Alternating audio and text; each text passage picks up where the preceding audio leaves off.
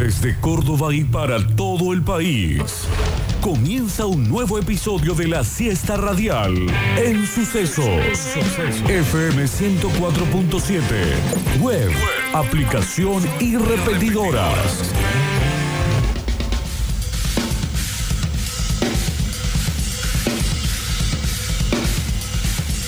Víctor Brizuela tercero. Menos mal que soy gran nadador. Octavio Gencarelli. Eh, me estoy por conseguir una balsa. y la mejor audiencia del mundo. Esto es Metrópolis. Metrópolis. Así arrancamos el plan metropolitano. Claro, está todo inundado en este sector. Buenas tardes, ¿cómo le va? Pase ustedes, sé que sé. levanto cerca mediodía. una balsa y me iré a trabajar.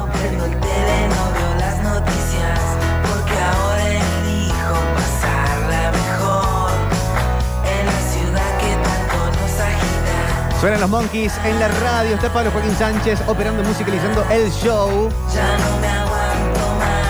Y es asustador oficial del Basta Chicos. Tremendo. 104.7 en Córdoba con la lluvia mojando. Con todo el jugo de luna, el jugo de nube, básicamente. Para toda la ciudad, cuenten cómo lo van pasando con este clima, con esta lluvia torrencial que a este sector lo ha hecho pileta. Estás en Punita 103.7, 15 grados. La temperatura también llueve por allá. Qué lindo le quedan. ¿Alguna cosa no le queda bien a la sierra? Bueno, varias, ¿no? Cuando empiezan a escribirle, poner El cuando le fuego. tiran basura, cuando le prenden fuego. Pero la lluvia le queda bárbara. Lindo para estar cabaña mediante, un fueguito, un hogar. Ricas cosas para comer, torta frita, salame y queso, pan de campo.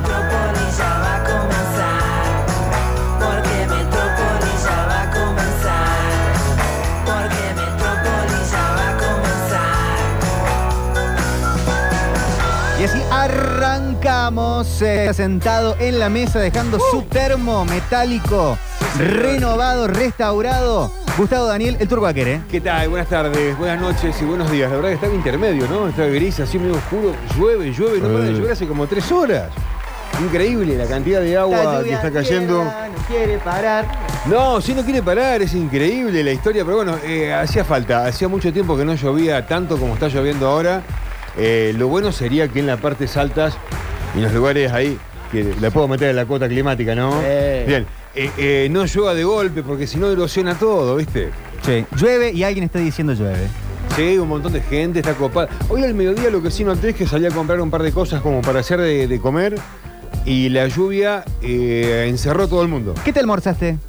Me comí un bife de cuadril Uh. con un puré y una ensalada chicote. Oh, ¿Está mal? bien, No, Qué está rico, perfecto. tú. No, bueno, gran, gran Hay que tomarse combinación. tiempo para eso. Hoy me levanté a las 7 y cuarto. Muy temprano. Sí, Yo también temprano. madrugué. ¿Eh? 7 y cuarto, estuve ahí desde tempranito. Pero la mañana estaba más linda, ¿no? Estaba del todo gris. Yo también anduve Estaba como a las 7 pan- despierto. Veía sol, digo, bueno, Eh, va a el- estar. Y después como a las 8 9.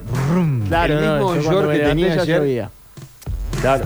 El mismo short que tenía ayer, Sí. eh, lo tenía esta mañana puesto y la verdad que estaba bárbaro y de repente eh, cambió el clima. Sí, anoche clavé ventilador a la, a la noche para. Más que para el calor, para el mosquito, pero Ah, también me ¿saben qué sentía hice medio yo? pesado. Puse ruido de lluvia. ¿En serio? Y me O sea que yo desperté también. con, con el original, con El el, ori- original. Ahora al exactamente mediodía. lo mismo. No. ¿Podés creer? Me puse ruido de lluvia, a ver si lo puedo buscar a lo que puse después también, porque puse ruido de lluvia. En un momento Uno que busqué. dice pantalla negra como 6 horas, creo que son. Vos sabés que yo no me acuerdo. ¿Cómo es eso de poder dormir hasta la una de la tarde? O- No, o- tanto no. No, no, sí. Llovía desde las diez y media más o menos. Claro, claro. Sí, sí, disculpa, disculpa. Pero no, igual Pero sí. bueno. Igual sí, cada tanto. A ver si lo Ah, encuentro. escuchá, escuchá. Pablito, ¿cómo andás? Creo que es esto. Esto puse anoche para dormir y tuvo gran efecto. ¿En A serio? ver, a ver si. No es justamente este, pero es parecido. Pero una onda de esa, digamos. Mirá. Ah, viene con Edith Piaf de fondo. Tiene como música muy vieja, pero sí, sonando muy de fondo, como si fuera en otra habitación. Sí, sí, sí. Algunos me dirán medio tétrico, ¿no? Sí. Pero me dio paz, no sé. A ver. O sea, está, Este fue, este fue. viene con ese sonido Realmente de fue agua este, ¿eh? también. Acá lo encontré, ¿eh? Todo, todo. Todo junto. Este. Qué combo. Este ¿eh? fue. Ah, mira. Ah, este de exacto. Grillos. Sí, sí. Dale. Y esta música de fondo, ahora lo escuchamos. Lindo ambiente. Muy fuera de la- muy alejado de la ciudad.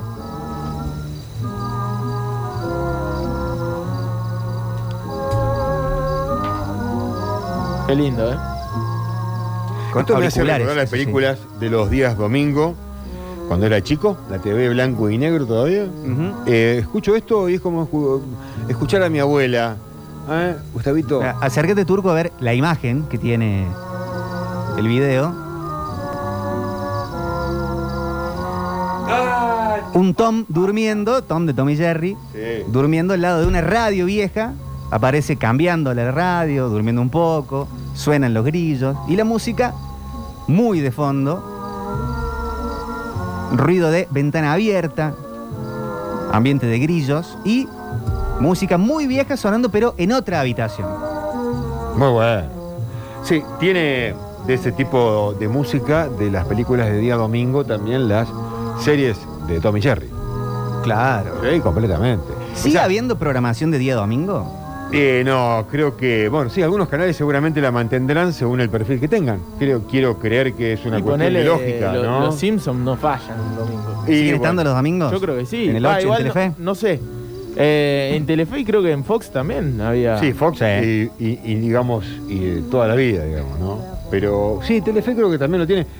Eh, suelo a veces sapear y pasar con, con ellos, encontrarme con ellos y aclarar que nunca tuve cultura Simpson. Pero ¿cuáles eran sus domingos de, de consumo dominical? Yo tenía mucha radio, Sí. siempre en algún momento había alguna transmisión, podía tocar de un asado familiar y que de repente en el quincho de la casa de mi abuelo de Carlos Paz, en algún momento todo el mundo tenga que hacer silencio y mi abuelo salía al aire desde algún lado previo a irse a la cancha. Alguna salida le hacía a, a Mario Pereira Claro, o a sí, sí, Zuliani sí. en el fin de semana Previa.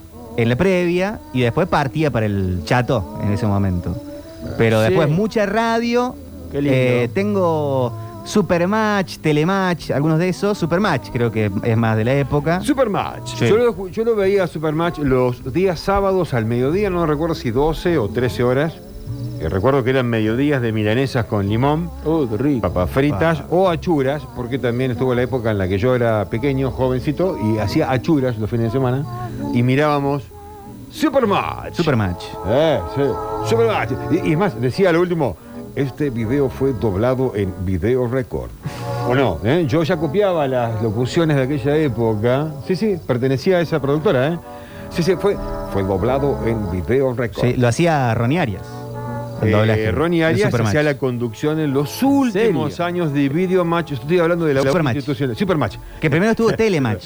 Eh, sí, hubo un telematch también. Pero Supermatch es más de cuando yo era chico. Eh, claro, no, no, bueno, pero, pero Ronnie Arias fue la última etapa de la conducción cuando eh, había Pero un inventaban, inventaban, porque era un programa de Estaba Alemania. acá, de, de- en Chile. De, De Australia. Claro, de Australia, Alemania. Australia, pero doblado en Chile me refiero. Sí. Ronnie Arias fue en las últimas etapas de la, digamos, de la venta del producto hacia alguno de los canales locales y que tenía un conductor local. Acá preguntan, ¿lo más aburrido va los domingos? Yo no estoy de acuerdo, pero mientras digo que no estoy de acuerdo, medio que estoy de acuerdo. Pasa que el, el domingo en sí es un día que está un poco más plancheta que lo, que lo habitual, entonces tampoco uno puede pretender que la programación del domingo sea la misma que la del lunes. Aclaremos que Pero no domingo estamos- tenías, cuando yo era chico, ritmo de la noche, tenías eh, peores nada, había una programación de domingo. Pero vos estás hablando de Siempre los hay años un 90. cierre. Claro, Bueno, los años 90 ya quisieron con ser completamente diferente a la, la movida del la- verano. pero quisieron ser completamente diferente a la televisión anterior, por lo cual el día domingo te ofrecían ese tipo de programas eh, que eran completamente diferentes a la, vi- a la agenda habitual de cualquier canal de televisión Claro, de aire. sí. Ahora, radio de domingo era más tranqui, salvo las cuestiones deportivas, ¿no? Claro, Porque claro. tenés Sí. Automovilismo, el fútbol, el, el propio básquet. Yo los domingos los domingos. era eh, mucho arrancar jugando al fútbol, de, porque jugábamos a la mañana cuando éramos chicos. Después eh, asadito por lo general en la mejor Sí. época con la familia. Eh, y después a la tarde ver qué partido vamos a poder ver y esperar fútbol de primera. Ya. Esperar A la fútbol de primera religiosamente. Realmente ver la, la fecha eh, y que no se haga tan tarde porque el otro día había que ir al Sí, colegio. pero fútbol de primera yo también lo he visto cuando tenía que- 16, 17 años. Y sí, fútbol de primera tuvo En los como años 25 años. 80 era muy clásico ir a ver ese programa en el bar del Hotel Castellón, que se lo he nombrado varias veces aquí al aire, y que Víctor me tildó como de muy cool, le pintó a la onda cuando le dije Castellón. Sí, Víctor, tú hubieses eh, copado si, vivías, si, vivi- si hubieses vivido en Esperanza, ¿no? Acá dicen los domingos era del turismo carretera en la tele y arrancamos temprano también. jugando al fútbol en los partidos que eran a la mañana temprano. Pero era fútbol de Ah, juego, ¿no? De el- jugar. Cuando era ¿Y chico, el de- chico, ¿No estaba el chico- del 12? El fútbol infantil, A la claro. mañana. Los domingos al mediodía. Claro. Sí, sí. Sí, yo qué también lo lindo. conocía ese cuando llegué a Córdoba, de siempre. a una zona geográfica de Australia, por eso traído cuatro colores medio como que era un programa muy federal. El contador de Base Marambio. ¿Pero era de Australia hablando al de- final? De, Telematch de, de Australia. Sí, era de Australia. Chicos, lo mejor de los domingos, acá dicen ritmo punta. Cada ritmo punta, Sí, bien. eh, mucha banda de cuarteto, Sí, también sorteos. Sí, creo, quiero creer que sí, ¿no? Realmente yo no soy de- del palo, pero realmente sí veo que es un programa que, que realmente ritmo punta, era de punta, ¿no? Con, con- con el chucro, con el, con el, el, el churro. Sí. ¿O no? ¿Lo conocía el churro? Eh, ¿Llanola? No, eh, no. esto- No, grande, grande. Uno de los, uno de los grandes. No sé, realmente no sé. Sí. No, Eh, estamos- chicos, mis no, no, domingos eran en un principio Feliz Domingo con Silvio Soldán También. y luego Los Simpsons. A la tarde, sí. ¿Feliz Domingo cuánto tiempo duró? Canal más o menos? 9, ¿eh? Históricamente. 30 años. Sí, pero creo Porque, que... por ejemplo, yo no llegué. Yo tampoco. O sea, yo vi, Yo sí. creo que un último estertor. O sea, vi mucho archivo, ¿no? Creo que vi un Feliz Domingo con David Cablín, con algún otro conductor. Ah, no, bueno. Sin soldar. David sin mirá Soldán. vos, David, Sin que un Soldán. compañero acá de Córdoba fue. Cada cordobés, Qué loco. Pero hay eh, un gran porcentaje de generacional argentino que pasó por. Sí, Feliz Domingo, yo eso soñé- es increíble. Yo pensé en algún momento en ir a ese programa con el grupo de, de secundario. Era como ir a Bariloche, o Que acá en. Córdoba estaba. Ay, a ver. Yo, te- yo Telemanías. soñé- Soñaba Claro, con ir a sacar el estaba Telemanías, peluquín a perdón. Soldán. Yo soñaba con ir. ¡Eh, Soldán! Ganamos. Y quería sacar Mirá, el peluquín. estuvo desde el 70 Mirá hasta vos. el 2005 Eh, Claro. al aire. Y con alguna intermitencia, Claro, ¿no? y con Soldán probablemente hasta el 90 y pico. Soldán, Y- después Cablín, Teto Medina estuvo en un momento. Hubo otro locutor, Formento. Formento, Formento que eh, leía poesías. Formento quedó pegado al programa mucho tiempo. sí, sí, Claro, sí. era el Sí, locutor sí, sí. Yo, no, no, yo, lo conocí, institucional. yo lo conocí con Silvio Soldán. Hola. Año 92, aproximadamente 93. Los domingos al mediodía daban Super Match, pero el original. Con los conductores, los enfocaban los originales y Ah, con, sí. la- con La- el doblaje. El doblaje. Después hicieron la versión de Super Match más adelante que le pon- la hacían rápida, cortaban todo, super editada con las voces de Ronnie Arias y no me Sí. acuerdo qué más, que era malísimo. Sí, porque estaba comprado el derecho, entonces se hacían ese tipo de cosas acá en Argentina como en otros lugares del mundo con las producciones locales. Quiero desbloquear eh, un recuerdo de domingos, al menos de mío, ¿no?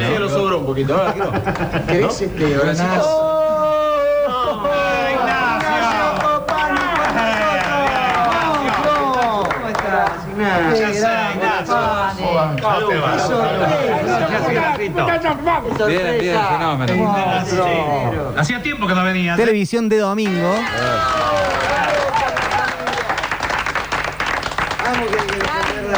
La tuya, la mía, la de él. La tuya, la mía. Entonces hoy, qué mejor que lo tenemos acá. Mesa grande, Nacho, pastas. que hoy nos cante la canción. Se va a tener que ganar la comida. Solo no la canto, ¿eh? No, no, no. Esto era re domingo para mí. Sí, pero yo esta parte no la curtí. La copita y vos con nosotros. Yo estaba en otra a esta hora del día. Al cierre. mediodía estaba en otra. Al final, lo primero es la familia. Ahí va. Claro, un programa en vivo. ¿De qué año es ese eh, programa, Víctor? Y 90, ¿Tenés ¿no? ahí? Principio de los Pero 90. 90, cu- sí, sí, sí, que sí, principio de los 90. Yo tengo el recuerdo de la casa de mi abuela, llegar a la una de la tarde y estar esto de fondo, totalmente quebrado y que no, no entendía lo que estaba pasando en la TV y que me hacía ruido todo ese grito. Era un griterío para mí. Claro, porque era un programa en vivo para la generación eh, eh, centennial o, o primeros o últimos millennials sería. Sí. Eh, un programa en vivo que se hacía los domingos con muchísimos actores. Lo con- el, principal era Guillermo Franchella, con toda su familia, que era medio como una especie de Carlin Calvo, como, como típico eh, porteño, canchero, gracioso, ocurrente, que le pasaban varias cosas y terminaba todo siempre, era un lío familiar y todo terminaba siempre en una gran mesa con el novio de la hija, algún invitado, siempre venía alguna estrella del momento. Que la frase grande pa es, es ya es como eh, grande, No, pa. Grande pa. Bueno, pero eso es. Ah, eso después. Eso es de jueves a la noche en Telefe, en Canal 8. Y Esto es- es Los Benvenutos. Ah, los Benvenutos. Ah, ¿no era de lunes a viernes la serie esta de ¿Lo Grande de Pa? Menuto? No, Grande Pa. No, ah, Grande Paz sí. No, Ah. Grande, Gran- Grande Paz creo que no. Grande Paz me parece que era Solamente fue un so- día. la una vez por semana, me Bueno, parece. pero, duda, eh, Los Benvenutos era Pero una vez por semana los domingos. Sí, ¿no? Los domingos en familia. domingo, no. Creo que arrancaba 10, 11 de la mañana y terminaba cerca de la una con, con el brindis. Al Sí. final, lo primero es la familia. Sí. Que coincidía por ahí con la familia comiendo, reunida, juntada, porque creo que domingo al mediodía es, eh, es, es, es fuerte. Después, más tarde, acá ya llegan muchos mensajes que dicen corte de manzana, la noche del domingo, Claro. Gerardo Sofovich. Claro. Sí, pintó la, la- también el Jenga junto a Sofá. Con el Jenga, el oso Teddy. La manzana fue lo primerito y realmente fue uno de los más exitosos, creo que. Manzana increíble, ¿no? Increíble. Hacía una hora de programa Cortando con dos manzana. personas cortando una manzana, ver- pesándola, Sí, sí, sí. sí. que podías corregir con un mordisco. Es muy Eh, bueno. esa fue, eso fue después. eh. Claro, quiere Con- corregir. Con y- los y- y años pasó eso, sí, increíble. Fue Y tremendo. obviamente está, está la venta publicitaria de las manzanas, Don Cacho. Obvio, manzana aparte, ¿quién no lo hizo en la casa, digamos? ¿Quién no la jugó? Y no, Claro. bueno, y hasta el día de hoy todavía juega esa, porque vos vas a algunas carnicerías a veces, ¿y cuánto querés? Bueno, cortame medio kilo, ¿viste? Y el tipo te corta 530 gramos, ¡oh! Y todos Está para Sofovich. a Sofovich, todo- no, en serio te digo, todavía Creo que lo primero que hizo Sofovich, eh. en la noche del domingo fue el campeonato de pulseadas. Ah, mirá. Eso era, pero venía un campeón. Hay un video eh, que se- después se post-viralizó, que uno, había un campeón que la rompía en todos lados, como que pulsear era algo conocido. Había películas de pulseadas. Sí, Ya, sí, sí. de, de Eh, Stallone, ¿eh? De, de Stallone, de, de, de Van Damme, de Steven Seagal. En algún momento hacían una pulseada. Te reto una pulseada, amigo. Sí, sí, era muy de los 90. Y en, en la noche del domingo estaba el campeonato de pulseadas. Había un árbitro de pulseadas que ponía las dos manos, codos, la mano, y todo el mundo pulseaba. Este, en el colegio en general. Y en una venía el gran campeón de pulseadas, sudamericano, y se pone con otro y se escucha crack. Ah, Fractura Total. total, completa, ¿En vivo? en vivo en la televisión. ¿en televisión argentina? claro. Sí, sí, se va. Lo voy a buscar, no la vi ese archivo. Sí, pu- pulseada Sofovich. Por sea que, sa- que Eh. sale mal. Sí me acuerdo del yengazo de Luciano Pérez. Ah, sí, increíble eso. ¿Cuál Gran es increíble. momento. Jenga. Está jugando al Yo, Jenga. yo creo que lo vi en vivo eso, porque ya eso habrá sido principio de los 2000. Sí, sí, eso ya era la noche del domingo en América. Y lo, claro, claro, y Acá se, está, ¿eh? se le está cayendo hoy. 78 kilos. ¿Cómo te va, Casanova, también en la provincia de Buenos Aires. Vicente Bataglia, que tiene 74. Ahí va el campeón de la pulseada. Que tenían todo, una escenografía con la pulseada. Venía la secretaria con talco para que se Sí. juntaran las manos. Ah, vale. Segunda pulseada de la noche. Segunda pulseada de la noche. ¿eh? El árbitro La atrás. música. En un momento se escucha.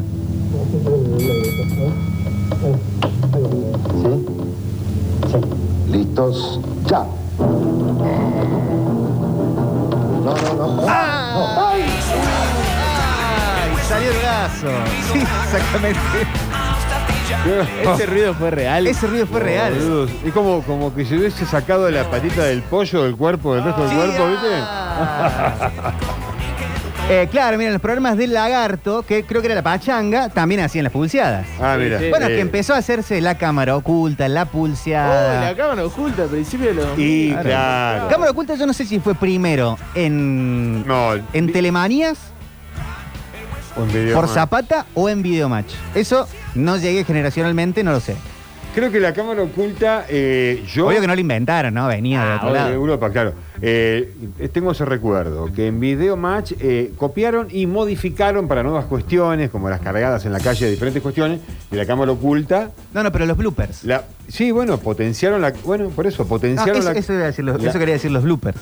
Ah, y bueno, sí, sí, creo que fue una copia. Eh, Tinelli creo que la potenció en Argentina. ¿eh? Claro, pues lo que yo preguntaba era quién puso primero en Argentina los bloopers, si Telemanías con Zapata o La Pachanga y esto, o Tinelli en, en Video Match, Ah, Ritmo de la Noche. Lamento decirte que yo llegué en el año 93 a Córdoba y hasta el 92 nunca pude ver los canales de Córdoba en las producciones de. Zapata en Santa Fe, claro. Canceladísimo Sofovich en tiempos como los que corren. Ah, bueno. La cosificación absoluta de la mujer. Me volvé de abajo, querida. En, en- en- con poca ropa, medio como maltratándola. todavía se usa, lamentablemente, eh. No, pero era tremendo la chica que revolvía y venía la cámara de abajo, enfocar sí, sí, la super tanga. Era Disculpen, pero el canal. domingo 8 de la noche, Sí, ¿no? Domingo sí. 8, 9 de la noche. El programa, Crecimos con eso. pero el programa de Casca todavía tiene costumbres de esas. Sí, pero no del eh, esta de la, O de la quizás que- secreta. Sí, sí están, sí están. La pero promo- o la promo, o la, digamos, o la agencia Casca que fue maneja, un invento de. La agencia que maneja promotoras en ese programa todavía tiene esa costumbre. Eh, eso sí.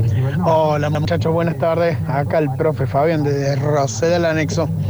Una pena lo de Racing, che, yo como hincha de Belgrano me hace acordar, me hizo acordar Ah, en algún no, momento. eso es de otro día. Hola muchachos, buenas tardes, buena jornada. Hermoso para dormir la siesta, pero estoy esperando que salga mi hija del cole. Che, ¿cómo estaré de viejo? Que ustedes están con feliz domingo, eso era la adolescencia en mi niñez. Los domingos a la tarde arrancaba grandes valores del tango, con el mismo muñeco de Feliz Domingo. Papá. Los domingos a la tarde siempre han sido una tortura. Vos sé que qué, qué tarde tremenda que pasa. El mundo en blanco y negro, le digo yo, ¿no? Porque la tele era totalmente acotado. Bueno, eso nomás me pinto la nostalgia de, Está bien. de muchachos de los años 70. Un abrazo a todos por ahí. Acá me Fabián apuntan. desde Roseda del Anexo. Gracias, Fabián. Acá me apuntan en la televisión local, Canal 10 de Córdoba, Telemanías, década del 80, cámara oculta, el loco de la moto. El loco de la ¿Y moto. qué Cosa que hacía? yo desconozco, pero acá, Sí, sí. acá dicen, dicen, No, "Ah, obviamente lo vi en mi debe vida. existir, obviamente. Tiene Pero que, haber- cuenten, que cuenten tiene que cómo era la cámara oculta con la moto. Con, Ah, el, con el vale. loco de la moto. Bueno, ¿y habrá archivos? Seguro que manden el... Seguro que hay. Por favor, no. Eh, eh, domingos, siglo XX Cambalache. Sí, siglo XX Sí, Cambalache sí, con sí. eh, Fernando Bravo y Tete Custaro. Te Custaró eran muy buenos. Gran programa Gran ese. programa de preguntas y respuestas. no, pero no como- era de preguntas y respuestas. Sí, bueno. En era- algún momento tenía, pero era más. pero Era muy- muy- mucho contenido, mucho contenido Mucho histórico, archivo. mucho archivo. Y me hacía, bueno. Era como lo, simplemente fútbol, pero de cultura del siglo XX. Entonces un programa era. Piazzola. Lo recuerdo. Otro era Nicolino Roche. Y hacían como un especial de eso, estaba muy bueno. Era muy bueno. sí. Eh, chicos, Telemanías fue primero con las cámaras ocultas. Es más, Tinelli lo contrató al muchacho que Mirá, hacía las ahí cámaras está. ocultas acá en Córdoba y lo llevó para Videomatch. Qué buen dato, loco. Mirá, la verdad que no buen lo dato. sabía y me parece bárbaro. Porque, como está. les digo, yo no lo sabía eso. Eh, domingos de perno- perdón a nuestros pecados, dicen acá, también. Ya Eh, 2000 o fines de los 90, 2000 los domingos eh, PNP. PNP. Y había uno que dicen que era muy bueno que se llamaba la mejor publicidad del mundo, creo. Sí, en, en TN. Era buenísimo. Eh, la, la mejor publicidad del mundo con estaba Kavak ahí. Creo que sí. Kavak y un señor más grande que ahora no, no me acuerdo. Eh, Publicista era el otro. Sí, muy buen programa. Con la cortina Sí, era claro. Fastball the Way, era el- el- la cortina de, de ingreso. Oh, me acuerdo el eh, Tato Bores con Good Show. Sí, bueno. Hasta el día que hizo el tema de la convertibilidad. Porque mi papá me lo hacía ver siempre Tato Bores. Así que eso era los domingos. Para mí era paupérrimo. Horrible los domingos. Los domingos eran lo peor del mundo cuando era chico. Lo peor del mundo, los domingos, cuando era chico. Pero era Sí. lindo despertarse y sentías que había un plan de comida distinto. No, No, pero para vos, para él dijo que no. Si te No, quedabas el domingo no le gustaba. Si te quedabas el en- domingo Cerramos era programa, horrible. No, el domingo, a él era horrible. No, hasta el domingo. a mí, te- yo tuve todas las etapas de mi vida. A mí me encantaba el domingo. No, No, no, no bueno. me gustaba el momento que tenía que hacer tarea. Porque había un momento del domingo, tipo 7 de la tarde, que ya no había más plan de domingo un y, era la tarea que, para el lunes. Que se largaba a llover como hoy, por ejemplo, eh, que te tenías que quedar sí Cine. o sí adentro de Cine, tu casa. Cine. Sí, pero por ahí si había un solo tele. Claro. Yo pintaba, a mí me pintaba el cine con la lluvia hasta cuando era chico, chico, menos Ah. de, o sea, 8, 9, 10 años, cine. No, ¿Te ibas al cine? Sí, porque aparte pasaban dos Ah, películas en el ibas cine. al cine. Claro, a la una de la tarde, una y 30 era el matiné y hasta las 4 o 5 de la tarde, había dos películas. siempre. Tienen acá polémica en el bar, no era dominguero también. Claro, polémica en el bar nace con como un sketch adentro de la noche del domingo. Igual que la, la peluquería de Don Mateo. Claro. No, discúlpenme. No, esos ya eran anteriores a la noche del domingo. Eran dos programas diferentes, del mismo productor o el hermano, el Hugo Sofovich. Hugo. Eran Hugo, So- no, no, no, discúlpame. Creo No. que es un spin-off. Eh, el hermano, no, eh, de- eh, para, para. El ruso al que, al que más conocemos el Rengo. Gerardo. Gerardo, bien. El hermano Hugo Sofovich. Hugo Sofovich. Él era el productor de otros programas. Guionista, televisivos, director guionista también. Y no, esos programas que hablamos, Polémica en el Bar y la peluquería de Don Mateos son viejísimos, no sé en qué año arrancaron, pero eran anterior a la noche del domingo. ¿Y la noche del domingo cuándo arranca? La noche del domingo es más 90, me parece. Los 90 ya Sí, eh, Gerardo ATC. Sí, ATC, ATC. Sí, creo que en ATC fue director, interventor. Claro, sí, sí, en la época de Carlos Saúl. En los años 90, sí. Sí, Creo que la noche eh, del domingo arranca ahí y reflota un poco esto. Claro, estaba de antes, pero después aparece como sketch en la noche del domingo, como que reflotan Bien, polémica en el bar, la peluquería de los Mateo, de Don Mateo y. Claro, mira, era un sketch adentro del programa Operación Jaja, polémica en Operación Jaja. Sí. el bar. Que después termina Operación Jaja. Ese es estando otro. bajo la Ese- conducción de Gerardo de- y hoy por Mariano ese es Yudica. Sí, eh, Operación Jaja 80, me parece. O, o 70, 70, Sí, sí, sí, viejo, viejo eso, sí. Eh, en los programas de los domingos, eh, ah, no, este- esto ya lo leímos, de, de- de- estaba claro, del, del lagarto de la pachanga, la pachanga. Eh, dice, no, le Popochi si no sabe, bueno, sí, de- pero eh, ahí nos, nos desbloqueamos. Sábado, viaje al inesperado, clásicos del terror. Bueno, pues estamos con domingo. Eh, polémica tiene mil años anteriores a la noche del domingo y claro, está, 76.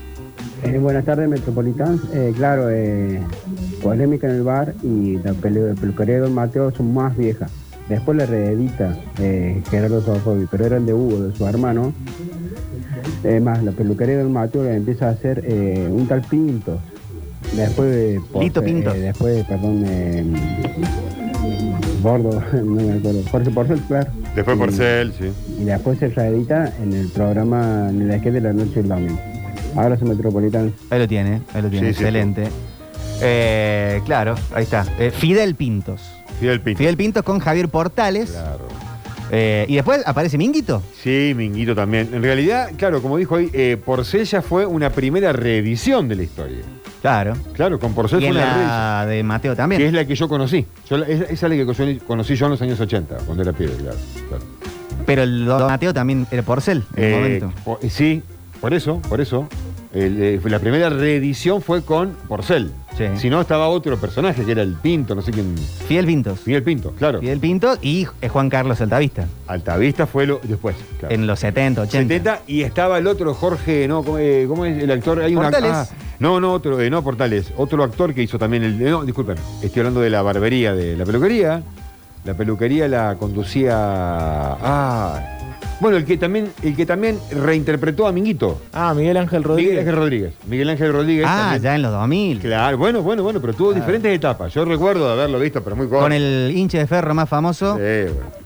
Con, con, eh, claro, con Puente. Rolo Puente. Con Rolo Puente. Claro, Rolo Puente. claro. Sí. Eh, chicos, domingo en la noche, fútbol de primera, una fija. No se podían ver todos los partidos, igual nosotros teníamos un aparato que decodificaba. Ah. Recuerdo para toda la vida con mi viejo que está en el cielo. Fútbol de primera, increíble. Macaya. Las, excelente. las Realmente. aperturas de fútbol de primera que no te podían mostrar tampoco los goles en la apertura.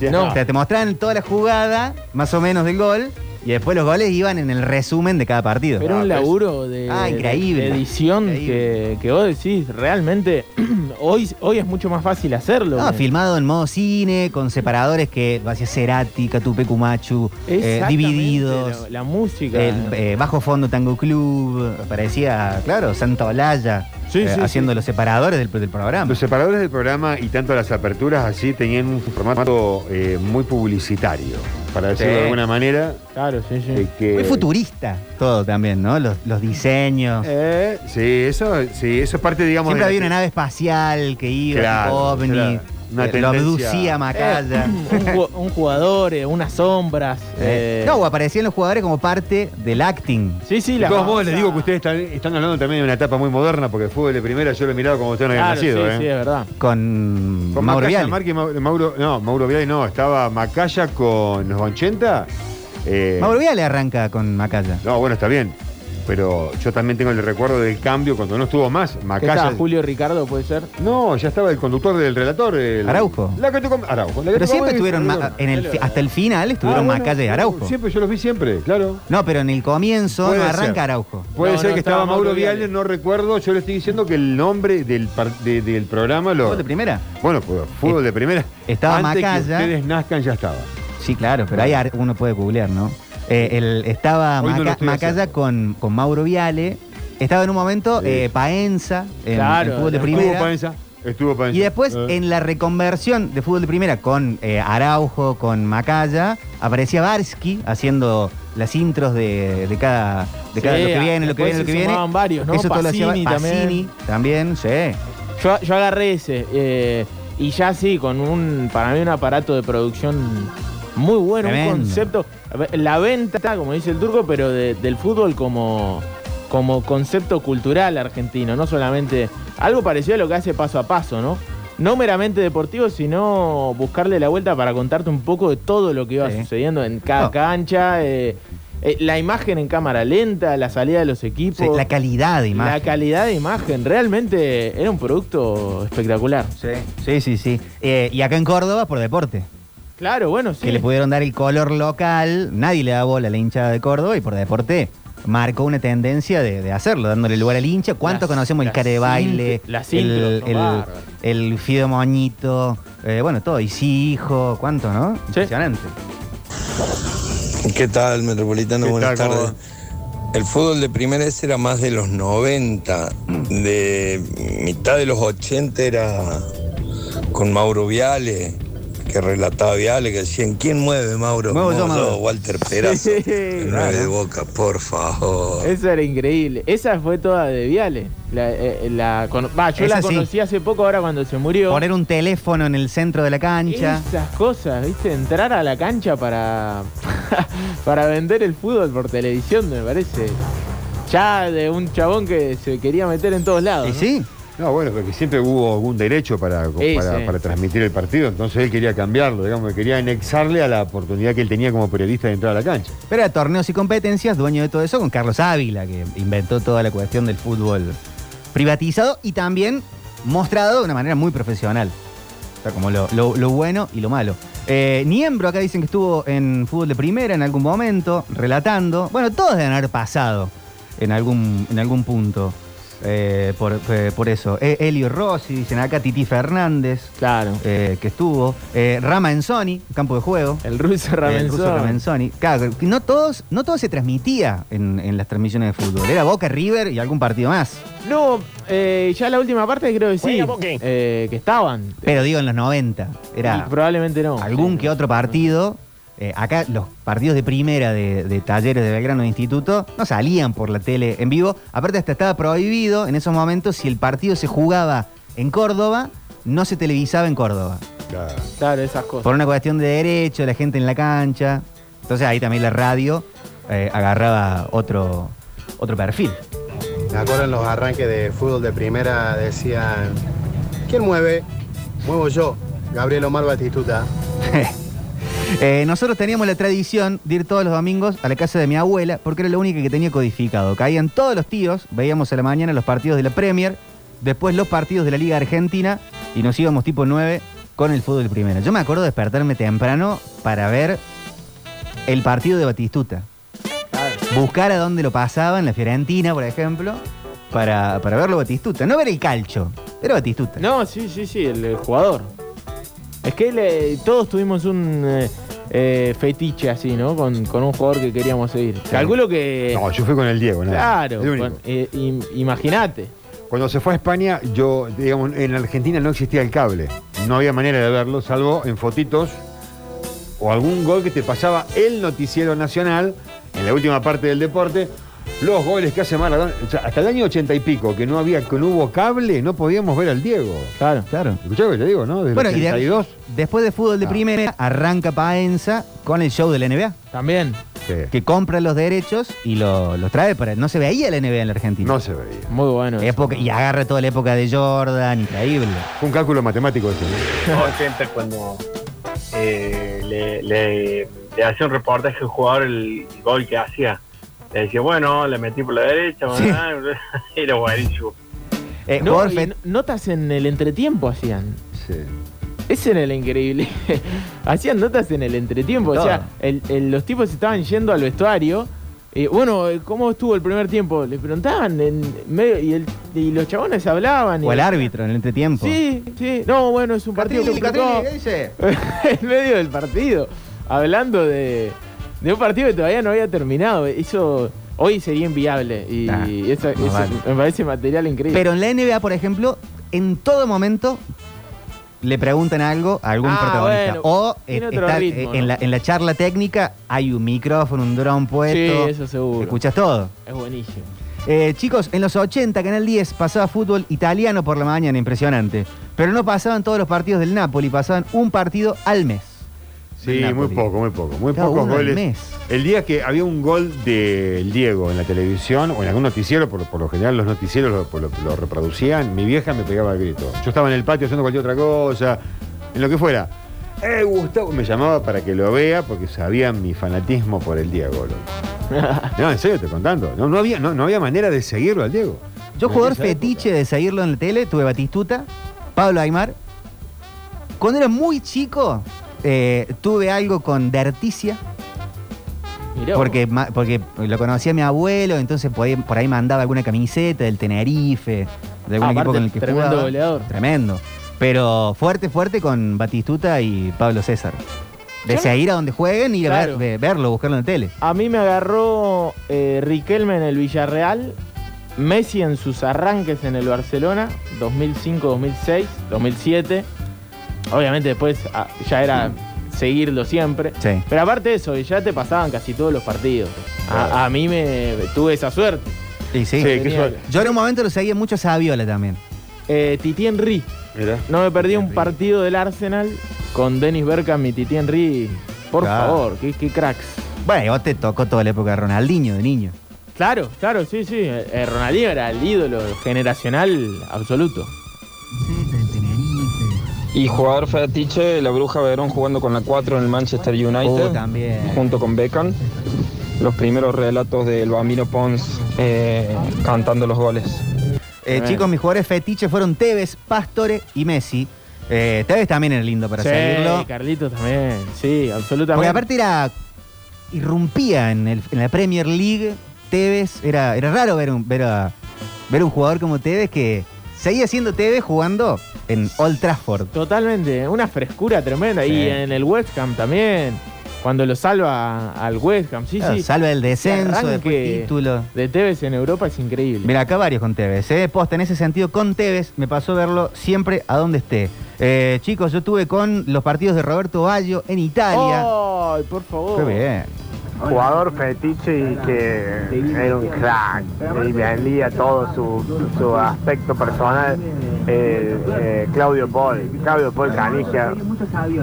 Lo amaba Claudio Paul Canigia. Y ahora Messi.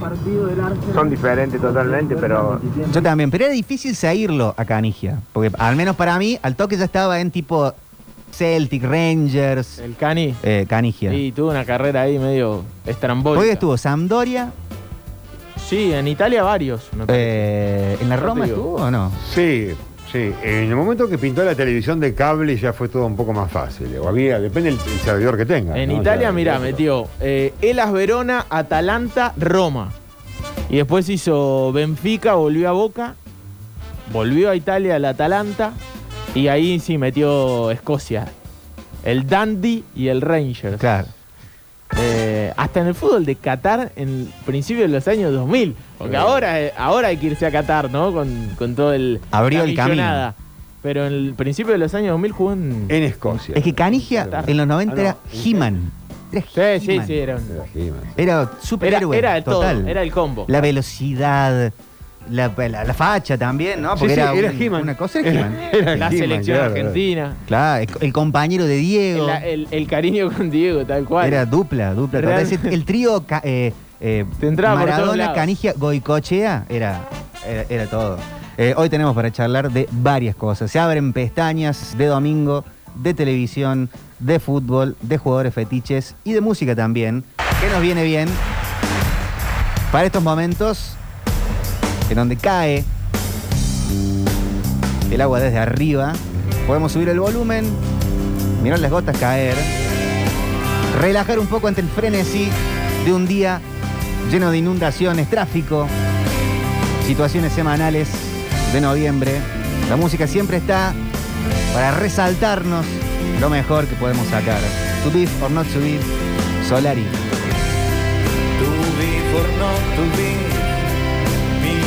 Vida aquí, no nada más, te quiero hundir, tu gringolandia.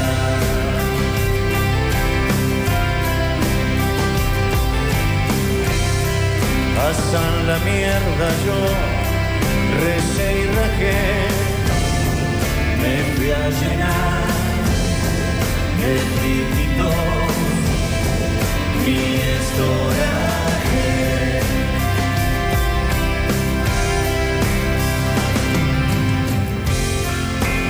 fui por mi brincar, me fui dejando todo feliz. Baby, el aire acondicionado iba a arrancar al fin mi raja de aspe, borrándose.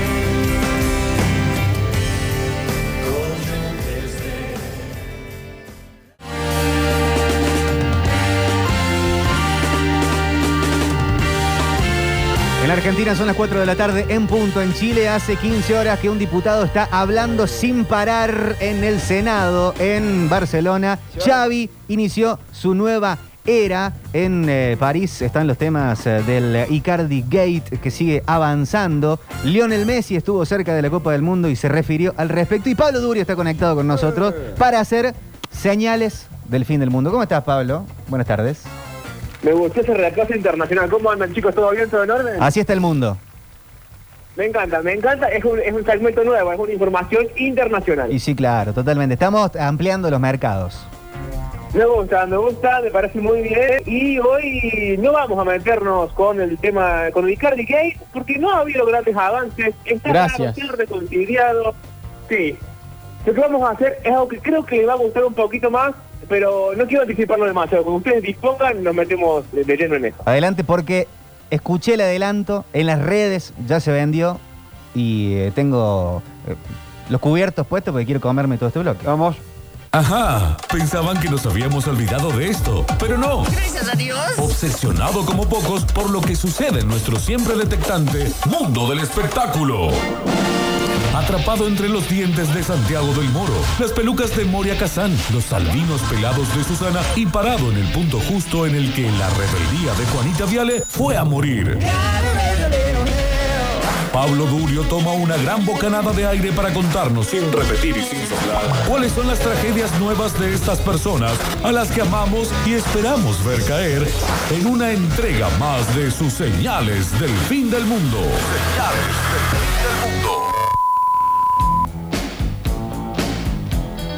Bueno, evidentemente, por lo que suena detrás mío, de lo que vamos a hablar es de dos de nuestras más grandes celebridades. Algunos querrán más a una, eh, otros querrán más al otro, y si son como yo, mucho a los dos. Estoy hablando de Susana Jiménez y del señor Charlie García, y juntos. Juntos en el living de Susana, en casi todas las versiones del living de Susana, vamos a concentrarnos en cuatro de ellas, con la particularidad de que una versión del living era la producción de Susana, que armó un escenario que imitaba la casa de Charlie García. No sé muy bien para qué, pero en esa época la plata sobraba y dijeron, che, ¿qué tal si hacemos como si fuera la casa? Entonces Susana va caminando, no sé qué, ¡pum! Escenografía con la casa de Charlie. Que igual, digamos todo, yo no sé si la casa de Charlie era así o era la idea que tenía la producción de la casa de Charlie, porque resultan dos paredes blancas llenas de graffiti. No sé si Charlie... si Y Charlie sí, un sí, galpón. Charlie vivía así. Más ¿eh? o menos de haber sido así. Vivía así, totalmente como en la época que empezó con Zaino Mora a pintarse las uñas y todo el cuerpo. Él, su casa estaba completamente pintada y aparte era figura foto, era, digamos, publicitaria de una marca de Eh, pintura. hay una nota de Andy Kuznetsov que, si no me equivoco, está dentro de la casa de Charlie. En esa no es una imitación y, y era así. Era así, Estaba todo toda, grafitada por él. Él le agarró en un momento la locura de pintar todo y pintaba su cuerpo y las paredes de su departamento. Bien, en este caso lo que hace la, la producción de es una cosa muy tiradita y lo, lo lindo es que tiene una mesa con aerosoles puestos, bueno, está bastante bien armado dentro de todo y creo que lo, lo que me gusta más de todas las entrevistas con Susana es que acabo de hacer una cosa muy injusta y después si quieren me caen, pero creo que son la mejor Susana Jiménez y el mejor Charlie García.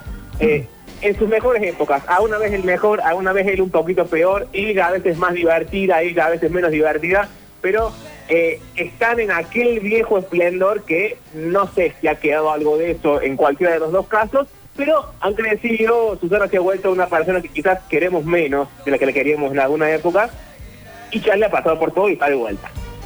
En este caso, Living de Susana, no en la escenografía, sino en el Living Living, Susana intenta remar las cosas, vieron con, con la frescura de Susana, pero Charlie le agarra la hojita de preguntas y se le hace un bollo. Susana se ríe, gracias a Dios, por alguna razón que desconozco también, al parecer Susana tiene cinco hojas de preguntas, entonces es como, le arruga una pero le quedan las otras. Eh, y en el medio de todo esto van a ver que eh, detrás, en el trasfondo de la pregunta, porque Susana no hace entrevistas íntimas, digamos, pregunta dos, tres pelotudeces, se hace la graciosa y listo, se acabó la gracia. Eh, en este caso, de alguna forma se les ingenian mm, en el audio que sigue a continuación y los otros tres que vamos a escuchar para hablar de todo, de la fama, del amor, de las ideas de cada uno, ¿Y quién, si no, no sé si esto de decirlo ahora o lo vamos charlando más adelante, no sé si hay como una cosa de seducción entre ellos, de gracia, de, de carisma puro, pero eh, lo charlamos más adelante. Audio número uno, Charlie, Susana le rompe la entrevista, le rompe las hojas, pero Susana hace lo que puede, y se ríe y sigue adelante. Oye, Charlie, ¿te cambió algo la fama vos? Sí, los pantalones. Pero no, porque antes cómo era? A ver, contame. Igual, pero con pantalones más pobres. Sí, le creo. Está bien, es una buena definición. Sí, yo Es una entiendo. cosa tremenda. Qué momento. Qué momento. Ay, qué momento. Ay, siempre se me mueve ídolo. Ay, la pregunta de Sandra. Ay, muy bien, es verdad. Ay, qué horror, no me están... Momento antológico de la TV argentina, ¿eh? Así es, y una Susana muy muy risueña, ya, ya no se ríe tanto Susana, es la primera impresión que quiero de hacer sobre esto, eh, y ya no tiene, no sé si tiene tanta gente en el estudio, pero en los audios que vamos a pasar hoy van a escuchar muchos reidores, y en los últimos programas de Susana el reidor o se dejó de usar o le dejamos de pagar, pero ya no había tanta gente riéndose, o las cosas no causaban tanta gracia. En el audio que sigue a continuación, eh, la, la conversación sigue, es como las primeras entrevistas de Tetón y Charlie, no de las últimas, de las que no traje audio, pero todas las primeras, es como una gran conversación que parece no terminar nunca, en la que ella a veces repite las preguntas, él nunca repite respuestas y siempre intenta ser mucho más ingenioso que ella. Eh, y acaban a hablar de si Charlie es romántico, si no es romántico, cuál es la versión del romanticismo de Charlie García y cuál es la versión del romanticismo de Susana Jiménez. Porque creo que lo más divertido del asunto es que en la misma entrevista está como la rapidez de él eh, y, su poco convencionalismo, para decirlo de alguna forma, contra Susana, que básicamente es todos los lugares comunes, la gran Susanita de este país, eh, con un poquito de carisma y encanto, pero en principio, como la matriz ideológica de cada uno parece ser opuesta, y sin embargo están ahí charlando, se están divirtiendo. Yo no sé cuánto hay de hace un rato de seducción, de peleita boba, de eh, pero el audio es el siguiente, escena romántica, Susana promociona mal la fecha de un show, Charlie se le ríe y al final ella le pregunta, por primera vez, pero la va a repetir otra vez la pregunta a partir de ahí, si no molesta a los vecinos con la música y Charlie le va a responder lo siguiente. ¿Vos sos romántico? ¿Sos romántico? Eh, sí, mucho. Mi amor, ¿en serio te gusta, por ejemplo, una comida con velas a la luz de la luna con alguien? Soy romántico, no boludo. ¿Pero qué? ¿Por qué? ¿Por qué? ¿Pero por qué? No sé, no sé. Me. Oye, ¿y vos tenés éxito con las mujeres? No, ¿No? no. Todas me quieren para eso y nada más. y bueno, eso es tener éxito. Sí, pero es un éxito vacío. Bueno, pero hay gente que quiere tener ese éxito, te digo, ¿eh? Ah. Oye, no, no te bajaste los pantalones. Compren el aguante, el 26 En obras, Hoy en obras. ¿No te obras, bajaste? Obras, obras. Pará. eh, eh, 26 de noviembre en obras. No, de diciembre, papá, papá. Ah, sí. De, de diciembre. Vengo un poco Así no vas a ganar los juicios, aduciendo locura.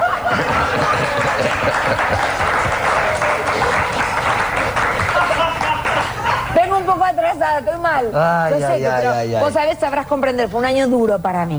Duro. Ah, qué suerte.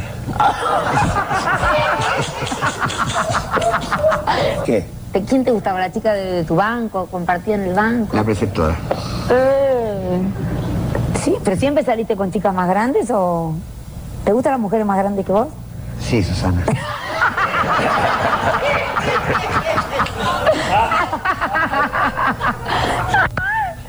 ¿Por qué, se- por qué será que te. ¿Qué, pa- ¿Qué pasa con vos que la gente te quiere tanto, Charlie? Soy honrado, lindo, talentoso, este, servicial, buen vecino. Bueno, nada que ver. Sí, está bien, tenés razón. ¿Sos buen vecino o los volvés locos con la música los vecinos? ¿Todavía que escuchan gratis?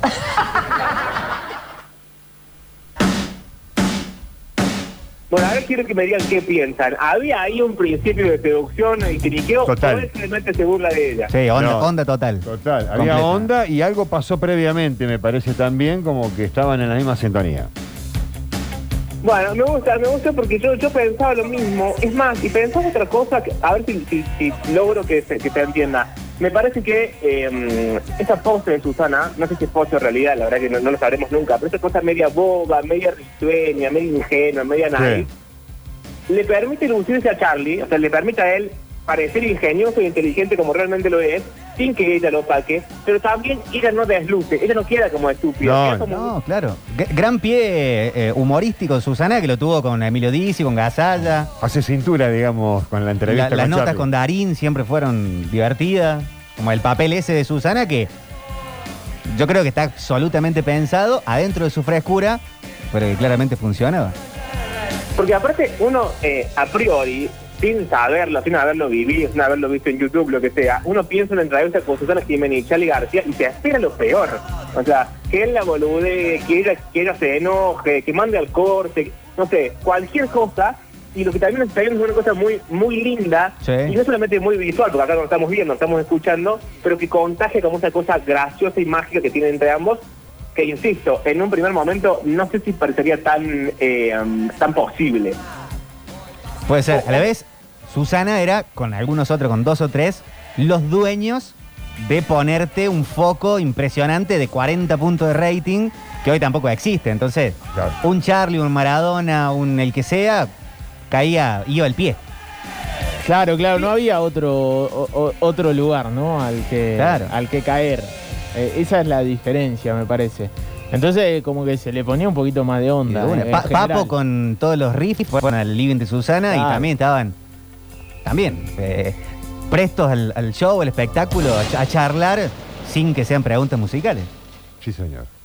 Exacto, y en este caso ya se vuelve más, más personal el asunto, porque los audios que restan son eh, Charlie volviendo en situaciones complicadas. El que sigue es el que la nota que él da después de haberse tirado a, a la pileta. Susana intenta hacerle preguntas en serio, por supuesto que Charlie eh, responde como él, como él es, y gil, se burla, la pasa mal, le hace sufrir un poquito, pero lo que hacíamos hace un rato, no es que lo hace a expensas de Susana ni que ella sale perdiendo, sino que los dos encuentran rápidamente el lugar donde, acomodarse. eh, y resulta divertido, además, porque en el audio que van a, escuchar, a continuación, Chandy hace algo que es muy difícil de hacer en la vida real. Hace falta un nivel de precisión discursiva y de memoria que es difícil de, de- de conseguir y de obtener, que es, él, en lugar de agotar un chiste, en de repetir siempre un mismo chiste, lo que hace es transformarlo en un gag. Entonces en un momento va a decir un montón de cosas seguidas de la provincia de Mendoza, tipo creo que son tres, cuatro respuestas seguidas, y no agota, sino que cada vez el chiste de Mendoza va increciendo. Hacer eso en vivo, en la vida real, en una charla normal, es muy difícil, porque implica eso, la, la conciencia de que el chiste no se agotó, sino que se transformó en un gag, en un chiste, chiste recurrente. El audio que sigue es un poquito más largo que el anterior, pero eh, vale mucho la pena. Susana Jiménez y Charlie casi les diría secándose después de salir de la pileta. ¿Y, seguiste nadando como si nada? No, era muy chiquita la pileta. Caí y ya está. ¿Sabes ¿Sabes qué me pareció que ni siquiera estaba llena la pileta, no? ¿Eh? No estaba del todo llena. En Mendoza no llegan nada. Ay, Dios mío, Charlie, te juro que no, no, no- no Ah. le tenés miedo a la muerte. ¿A quién? ¿Le tenés miedo a la muerte o no? ¿No le tenés? ¿A la muerte? Mm. Sí, ¿Es verdad? sí. Pero en Mendoza no tienen. ¿No tiene muerte en Mendoza? No, está pues borracha. Ay, ay, ay, lo que duro va a ser esto para mí. ¿Y Dios para mío. Mendoza? Yo quiero saber, yo quiero saber, porque yo sé, yo sé, no. Con los vecinos. ¿Y, Con- tu- con- y los vecinos se quejan de vos o no? ¿Eh? ¿Se quejan tus vecinos? No aplauden. ¿Aplauden tu- cuando tocas? Claro. Eh, con los cuatro paros. ¿Eh? Padre. ¿Te gusta la bailanta o no? ¿Eh? Bailanta, ¿escuchás o no? ¿Te gusta esa ¿A vos te gusta la película de Romanos? ¿De romanos? Sí. Depende. Ahí he visto algunas que me, que me. Calígula, en su momento me gustó. Esdrújula. ¿Qué es, drújula? Esdrújula es, este, nada. Eso no es nuevo, es nuevo. El año pasado no me dijiste drújula. ¿Qué quiere decir? Contame. ¿Esdrújula? Ah, ¿Terrícola? terrícola sí sé. Sí. ¿Te gustaba más que te rompa las cosas? No, no me la rompo una vez, me la rompiste todas las preguntas. ¿Qué es eso? Y quiero que me digas esdrújula, te lo pido por favor. ¿Qué- Esdrújula de mi vida. Charlie, bueno, contame, ¿vos sos un tipo muy tímido? Soy tímido, cuadrofénico, esquizofrénico, este, neurótico, este, bueno, una serie de cosas. ¿Cuadrofénico qué es? Cuadrofénico es tener doble esquizofrenia. ¿Viste cuando los, por ejemplo, los actores le hacen una crítica y ponen que su papel era muy plano, como que no tenía matices? Sí. Bueno, eso es ser, tener una sola personalidad. Ajá, Yo tengo cuatro, tenés cuatro, cuadrafénico. cuadro, cuadrofénico, Cuadrofénico. por, por decirlo. Yo la gente que tiene menos de dos o tres no me interesa. No te importa. Muy liberal. A fuerza de, de sonar repetitivo, es increíble, y me parece realmente increíble, más que nada visto al día de hoy, donde eh, la- las figuras públicas o las celebridades, incluso las redes sociales, son más bien eh, personalistas. O sea, vemos a un chabón, chabona random a hablar en Twitch, y entonces es lo que él piensa y lo que él dice y lo que a él le parece. Seguimos a alguien en Twitter y lo leemos y leemos lo que él piensa, lo que él dice y lo que a él le parece. Visto desde esa perspectiva, es más bien una cosa del yo, digamos, de la primera persona. Es muy interesante ver cómo Susana construyó su, su imagen de celebridad, una imagen de celebridad que jamás alcanzará ninguno de, ninguna red social, porque ya ese formato y esa forma de, de esa industria no existe más. Pero ella lo construyó siendo la segunda. Más allá de que ella es la dueña del programa, más allá de que ella es la conductora, más allá de las luces que iluminan a ella, que tiene sus bailarines y no sé qué, a la hora de las entrevistas, escuchan lo que escuchábamos recién de Charlie, se dan cuenta chica hace como hace de pie, es la que da el pie, como decía Víctor recién, y haber construido eh, el nivel de fama de eso, de ser la que da el pie y que te lo da como ninguna, porque para colmo de males es Susana Jiménez, resulta increíble visto desde, mm, desde el día de hoy y desde cómo consumimos cosas eh, el día de hoy. El algo que sigue continuación es eh, Charlie post una de sus internaciones. También volvemos al mismo formato. Ya acá hay, está como. Eh, es palpable que hay un cariño entre ambos. No sabemos si es cierto o falso o solamente por el bien del show, pero el cariño está ahí. Eh, ella intenta hablarle de nuevo en serio, le pregunta por qué se internó, si ahora está bien, no sé qué. Y él sale con cualquier gansada muy divertida y muy inteligente. Y yo no tengo las fechas, porque según qué video, uno tiene una fecha, otros otros. En los comentarios la gente se peleaba porque decían que no otras fechas, pero en este caso sabemos que es cerca de la Navidad, básicamente porque atrás de Susana hay un árbol navideño espantoso, a decir verdad, pero en ese momento debe haber sido un gran árbol de, de- Navidad. Y tenemos entonces el final, el último audio de eh, este- estos cuatro, estas cuatro entrevistas de Sola con Charlie, en la cual ella no puede más de divina, él no puede más de, de incorrecto, además por lo que dice, por cómo lo dice, por la época, por todas las cosas que sabemos de Charlie García, y porque además, insisto con esto, de alguna manera funciona. De alguna manera, la persona incorrecta, sentada delante de la persona más correcta del país, funcionan. Él puede ser hiriente, malvado, irónico. Ella puede ser naif, ingenua y medio boba y aún así brillan los dos.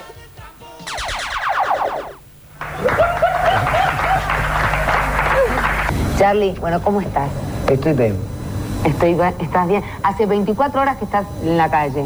¿Qué fue lo primero que hiciste cuando, cuando te llegaste a tu casa? O... No te lo puedo decir porque por eso me internaron.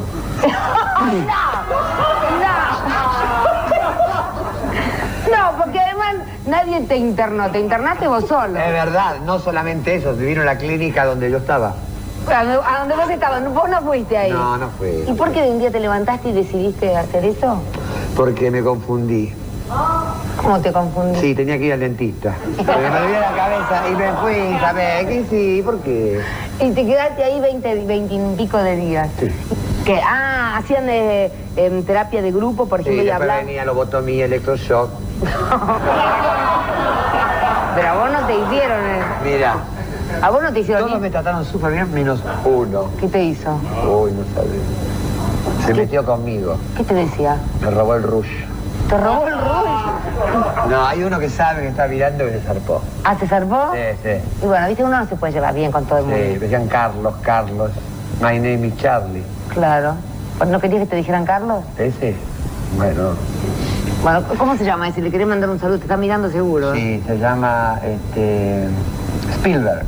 Spielberg. Por la película que se hizo. Está bien. Oíme una cosa. Ahora vos no, no- no te fuiste a internarte porque estabas loco. Vos fuiste para, para descansar y para estar tranquilo. Sí, sí, o sea, tenía Manhattan entre el Caribe o en la clínica esa. Como me quedaba más cerca, tomé el colectivo, bajé en la clínica y ¡Hola! Otra temporada en la radio. ¿Qué tal, amigos? Metrópolis para todo el mundo. Bienvenidos, caballeros. Un rumor debajo de la piel. de la piel. Casi sin querer, estamos en camino entre los espejismos. Esto es Metrópolis. Ay, ay, ay, yo pagué yo. Ay, ay, ay, yo pagué. Ay, ay, ay, yo pagué yo. Ay, ay, ay, yo pagué. Ay, ay, ay, yo pagué yo. Jugador fetiche eran Marco Van Basten y Ruth Gulli. Qué jugadores, por Dios. Hola chicos, le habla Luis, Barrio Vícor. Eh, yo tengo una anécdota con Riquelme, cuando fue en el Villarreal justo me hizo acordar. En ese tiempo justo estaba sin laburo y salí a la mañana, llevaba currículum y me agarró la tarde en el centro para ver el partido. Y tenía justo, me acuerdo si salía 10 pesos, eh, el café con leche con dos criollos. Así que me senté a ver ese partido con, con el Arsenal. El penal. Me dolió ese penal. ¿Cómo erró el penal Riquelme? Había sido la figura de, todo el- de toda la Champions y erra el.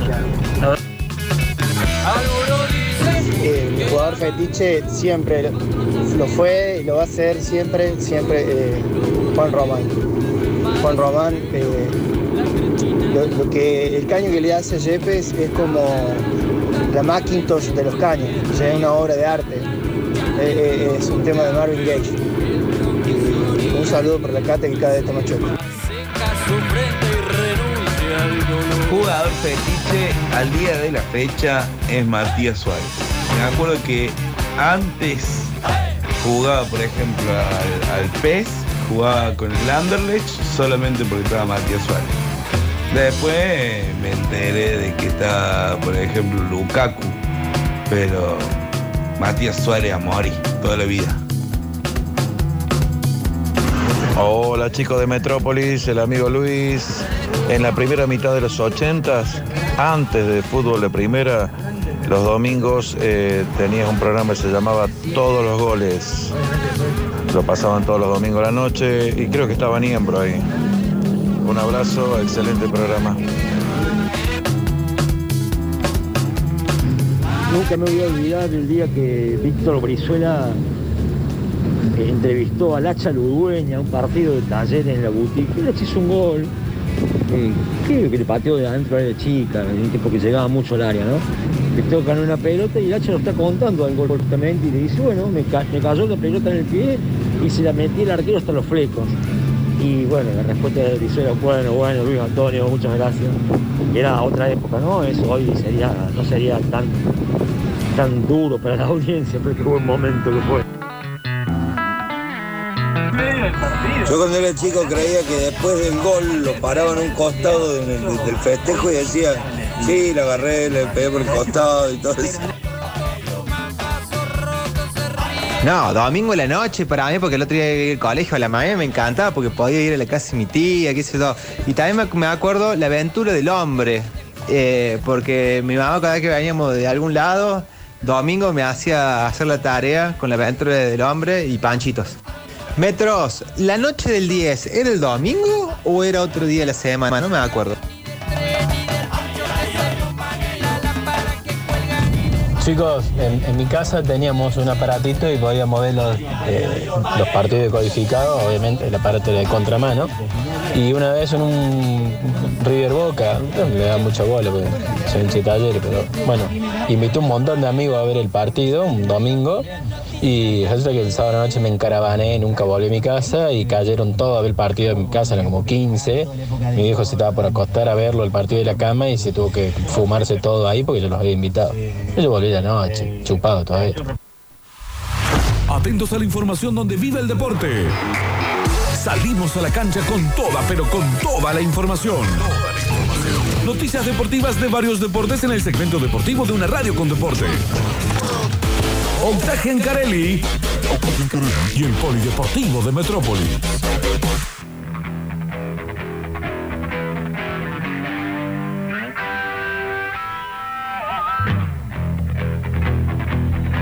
Polideportivo del 9 del 11. Eh, 9 de 9 11, mirá. 9 11. Estamos cerca, ¿eh? La emergencia. Sí. Eh, 9 de noviembre y abrimos este polideportivo que tiene una semana especial. Aparte hoy es eh, día de partido, hoy hay cadena del gol. Eh, juega Belgrano en circunstancias poco deseadas, pero para cumplir como, la- como siempre la gente va a estar Claro. del otro lado y, y viendo al equipo, sacando conclusiones, ¿por qué no? Ya empezando a ver y a respirar el Belgrano que viene. ¿Será con pibes hoy en la cancha? Más o menos. ¿Más o menos? Más o menos. Ahora vamos a contar el equipo. No tantos pibes como alguno hubiese pensado. Sí me parece que hay varios que está muy bien que estén y deberían ser más. eh, en el caso del Pirata. Pero bueno, vamos a arrancar por talleres, porque hoy puede ser un día clave en estas eh, informaciones que corren en el fútbol argentino para que se oficialice el día y el horario del partido de Copa Argentina. La televisión ya hasta lo promociona con fecha primero de diciembre. Sí. eh, Los promos de TIC salen Sí, sí. semifinal Copa Argentina ese día y, y no, no sé si hora, pero Le- no, ahora no, pero le cerró todo a TIC teniendo en cuenta que el viernes juega la selección argentina y probablemente ellos quieran poner y hacer el- todo el hincapié que puedan en, en la selección. y partido de la selección y después un programa especial analizando el partido de la selección. Todo. Es lógico. Todo, el seguimiento de Messi, el refrío de Paredes. La cámara contada. Exactamente. El show de los técnicos. La polémica en el resto de los partidos de la eliminatoria, ¿por qué no? Eh, sí, sí, realmente me parece que a la televisión le cerró todo, pero lo cierto es que lo deben oficializar y encima en Godoy Cruz están muy calientes. El partido de Dybala van a poner también. Ojalá, ojalá que juegue. Va a romper. ¿Vos decís? Para mí sí. Eh, ya le están pegando igual por la duda en Buenos Aires. ¿En serio? Sí. ¿A Paulo? Y a Lautaro también, ¿eh? ¿Por qué? Porque lo están pidiendo a Julián Álvarez. Ah, bueno, pero el lobby cósmico Sí. ha comenzado. No es que no lo merezca, ¿no? el claro, jugador del año. to- Totalmente. En el fútbol argentino tranquilamente puede jugar en la selección Julián, pero pueden jugar juntos. Sí. Ayer hablábamos de que no Sería es. lindo ¿Por qué no? poner una delantera así. Ojalá. Pero como si eh, Lautaro estuviese jugando en Platense. Sí, eh, saca chispas. Bueno, eh, con todo el respeto para los jugadores de Platense.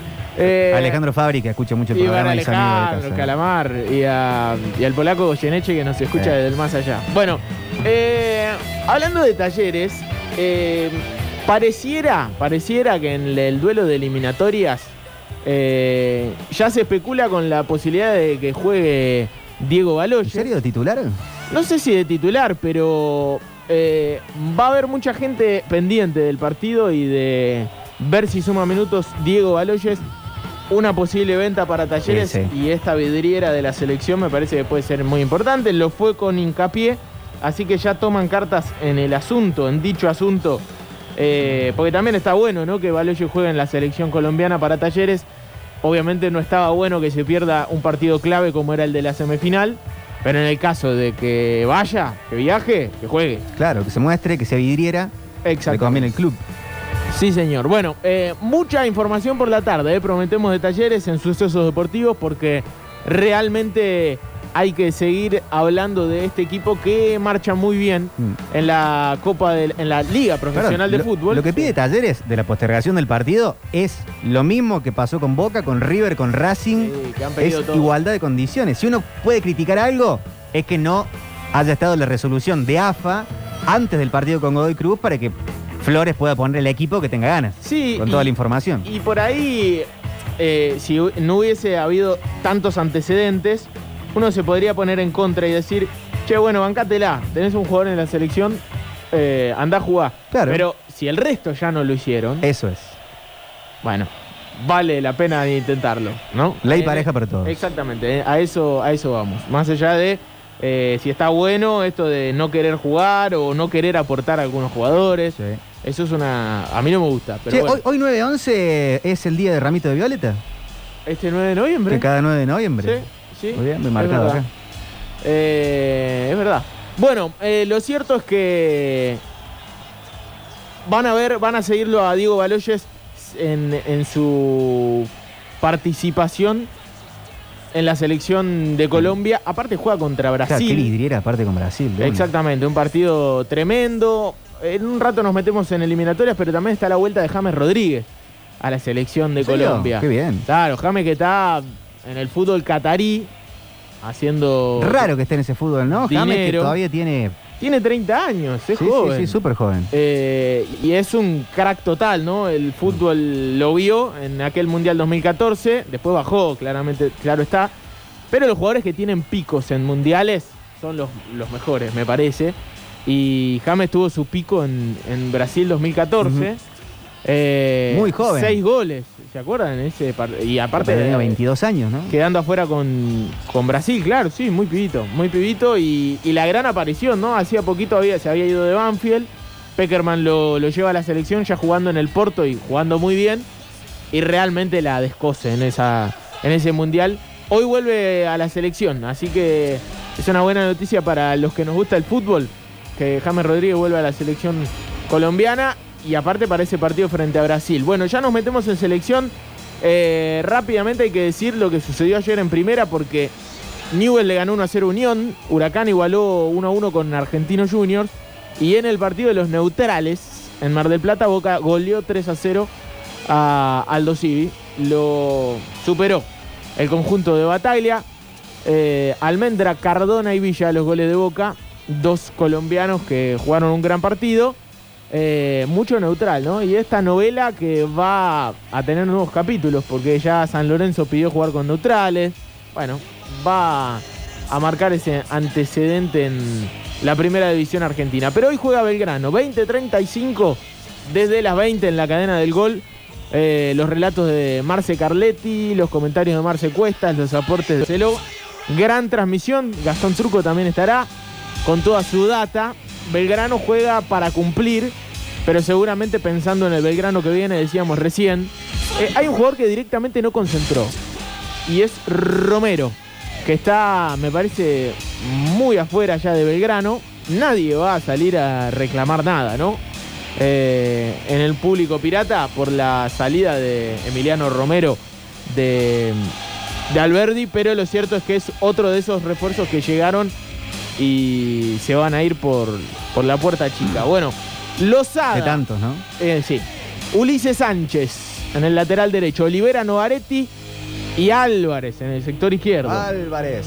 Zapelli, Bernardelo, Tomasetti, Bordagaray, Vegetti, Minio. El 11 que pone Guillermo Farré para este partido. Le quedan dos a Belgrano. Jugará hoy frente a un rival que todavía tiene pretensiones de ascenso, como es Agropecuario, ¿no? Que en Carlos Casares, si gana, le va a meter presión a Quilmes. Eh, si no gana, se quedará directamente afuera el equipo de Grocopatel, ¿no? uno de los empresarios ¿Ah, sí? ojeros. Mirá. Claro, uno de los empresarios ojeros más importantes de-. Del mundo. Del mundo, Sí, probablemente. Sí, sí. Eh, bueno, además de esto, en Belgrano en las últimas horas se empezó a hablar de una marca de ropa. La que se encargaría de vestir al pirata en la próxima temporada. A ver si la tienen. Herrea. ¿Herrea? Sí. Italiana. Mira. Estuve viendo algunos diseños que me pasaron algunos amigos. No está tan mal, ¿eh? ¿Herrea así como suena? Herrea, sí señor. Eh, con doble R. Marca deportiva. Mira vos. Claro, tenía Giboba, Belgrano. Tenía Chihuahua, otra marca también eh, italiana, ¿no? Como la tiene, como tiene talleres en este momento. Sí. Eh, en este caso parece que el pirata se va, a ve- va a cambiar de, de empresa, otra italiana de indumentaria deportiva. Veremos si se termina dando eso. Pero bueno, ya le vamos contando al hincha, ¿no? Que, que siempre está pendiente. El hincha del fútbol de Córdoba compra mucho. Claro. ¿Qué, qué tiene Herrea de marcas, equipos que Ah, tenga? no sé, no estuve viendo. En España que veo bastante. Y en Rayo Italia, Vallecano, me claro. parece. El Rayo, puede Eh, sí, sí, sí. Gran equipo el Rayo, ¿eh? Pero bueno, eh, linda marca. El Parma, mirá, Mirá en el su Parma. momento. Bueno, Eh, claro, eh, si, si viste al Parma, eh, viste, por ejemplo, a, al Mudo Vázquez. Así que el hincha de Claro. verano ahí lo va, lo, lo va a tener presente. qué linda ¿Dice la algo el del Mudo Parma, siempre. ¿Cómo? No, nada. Eh, bueno, eh, Instituto. El humor de Gustavo Daniel Sí. Está bien, está bien, está bien.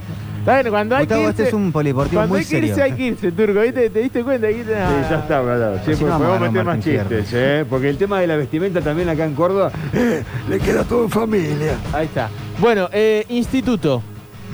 Varios Sí. técnicos ofrecidos. ¿Qué pasó con el sapito? Entre ellos, el Zapito me parece que no va a ser el No. técnico del instituto. Así lo dijo Marce Cuestas. Se cayó la posibilidad de que Coleoni. Ah, mm, se cayó un sapito. Sí, exactamente. Ahí está, el chiste. Eh, de cualquier manera, Fede Besones sigue en conversaciones con distintos técnicos, entre ellos, por ejemplo, Walter Collete, por ejemplo, Mario Siacua. Seguramente habrá una reunión eh, esta semana con Claudio Sarría, con Capé Sarría. Eh, son varios los que están ¿Vuelven en la a las órbita. inferiores? ¿Capé y Miliki? No sé, realmente no lo sé. No sé si van a aceptar.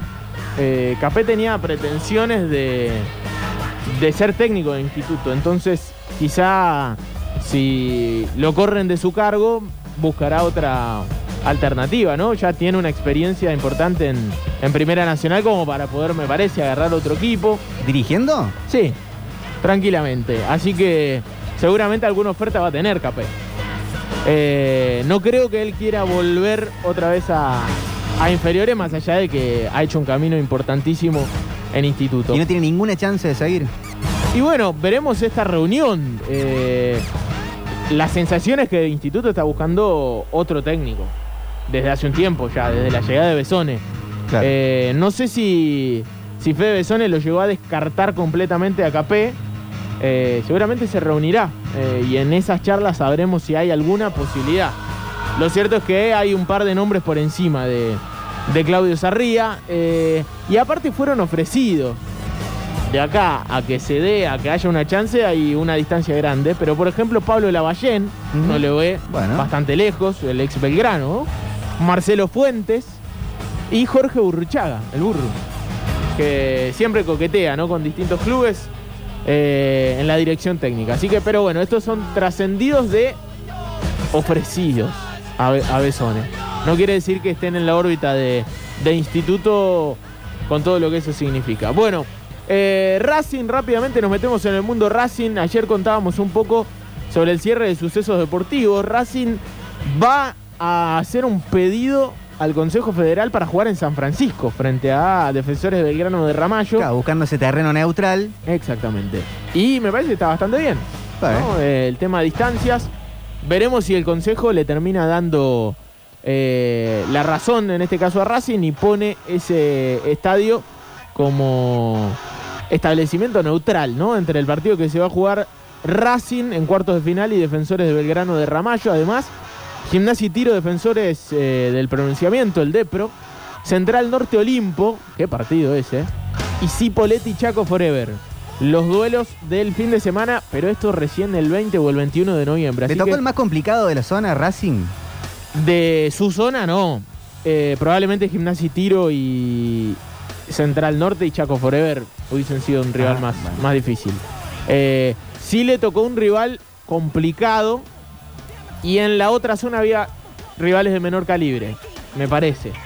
Pero, por ejemplo, Sol de Mayo de Viedma o, o ese tipo de, de equipos. Pero de su zona, me parece que por peso histórico, eh, Gimnasia y Tiro, Central Norte y Chaco Forever son un poquito más, eh, más fuertes. Y ni hablar de un Olimpo y un, un- o un Cipoletti, que sabemos que, que tienen muchas ganas de jugar Claro. Primera Nacional. Pasando esta, ¿tiene chance de tener el partido definitorio con eh, tiro de salta?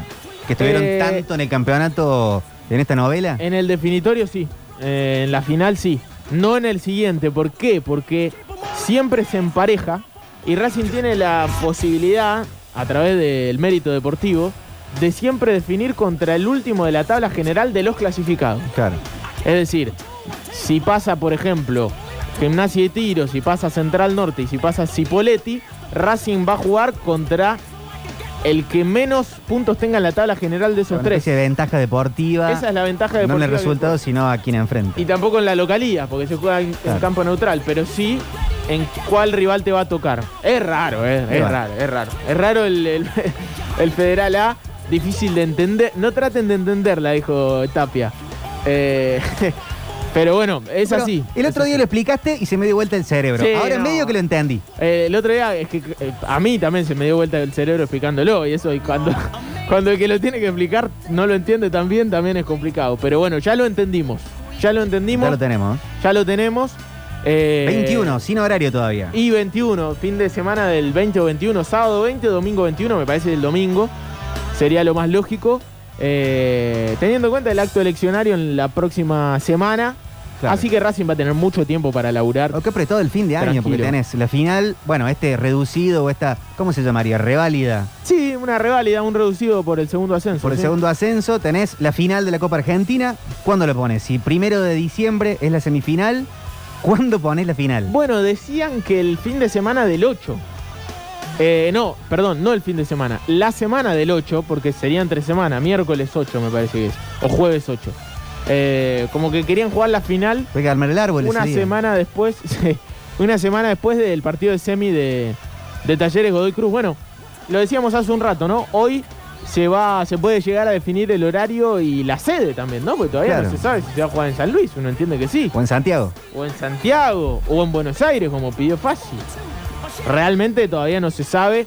Eh, la semifinal fantasma leí en un diario esta mañana, me gustó el, título. Eh, puede ser, ¿eh? Eh, Realmente estas cosas de nuestro fútbol que no nos escapan nunca, ¿no? El tema de, de la incertidumbre, saber cuándo se va a jugar, dónde. El hincha que más o menos quiere ir, que quiere guardar una plata para poder viajar, eso lamentablemente se complica, ¿no? Vale, pero en Suiza no pasa esto.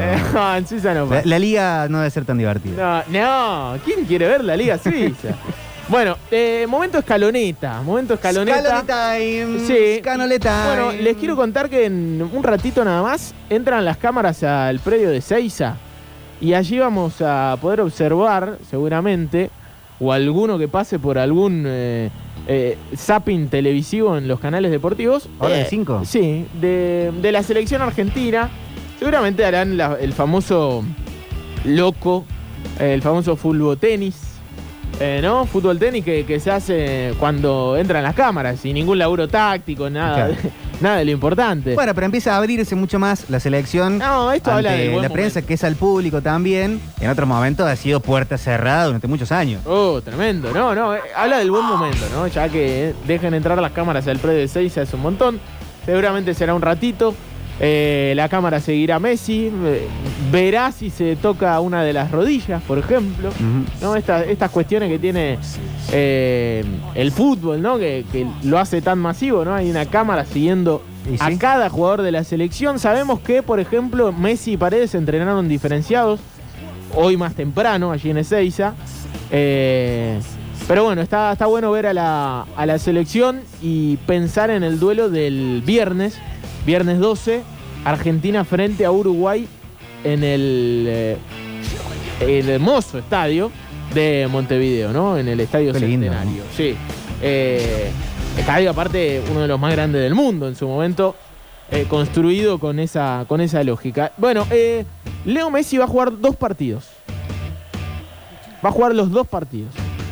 La idea es que juegue todo el partido con Brasil y un ratito frente a Uruguay. Algunos minutos. Sí. ¿De titular o no- entrando? Eso es lo que no se sabe.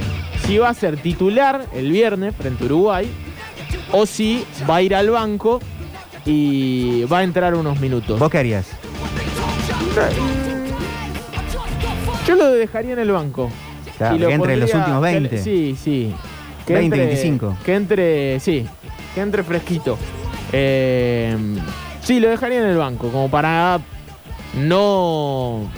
Pasa que quiere jugar todo el tiempo ese chico, ese loco. pibe es- Pará, Lionel. Está es lesionado, quiero jugar igual, no importa.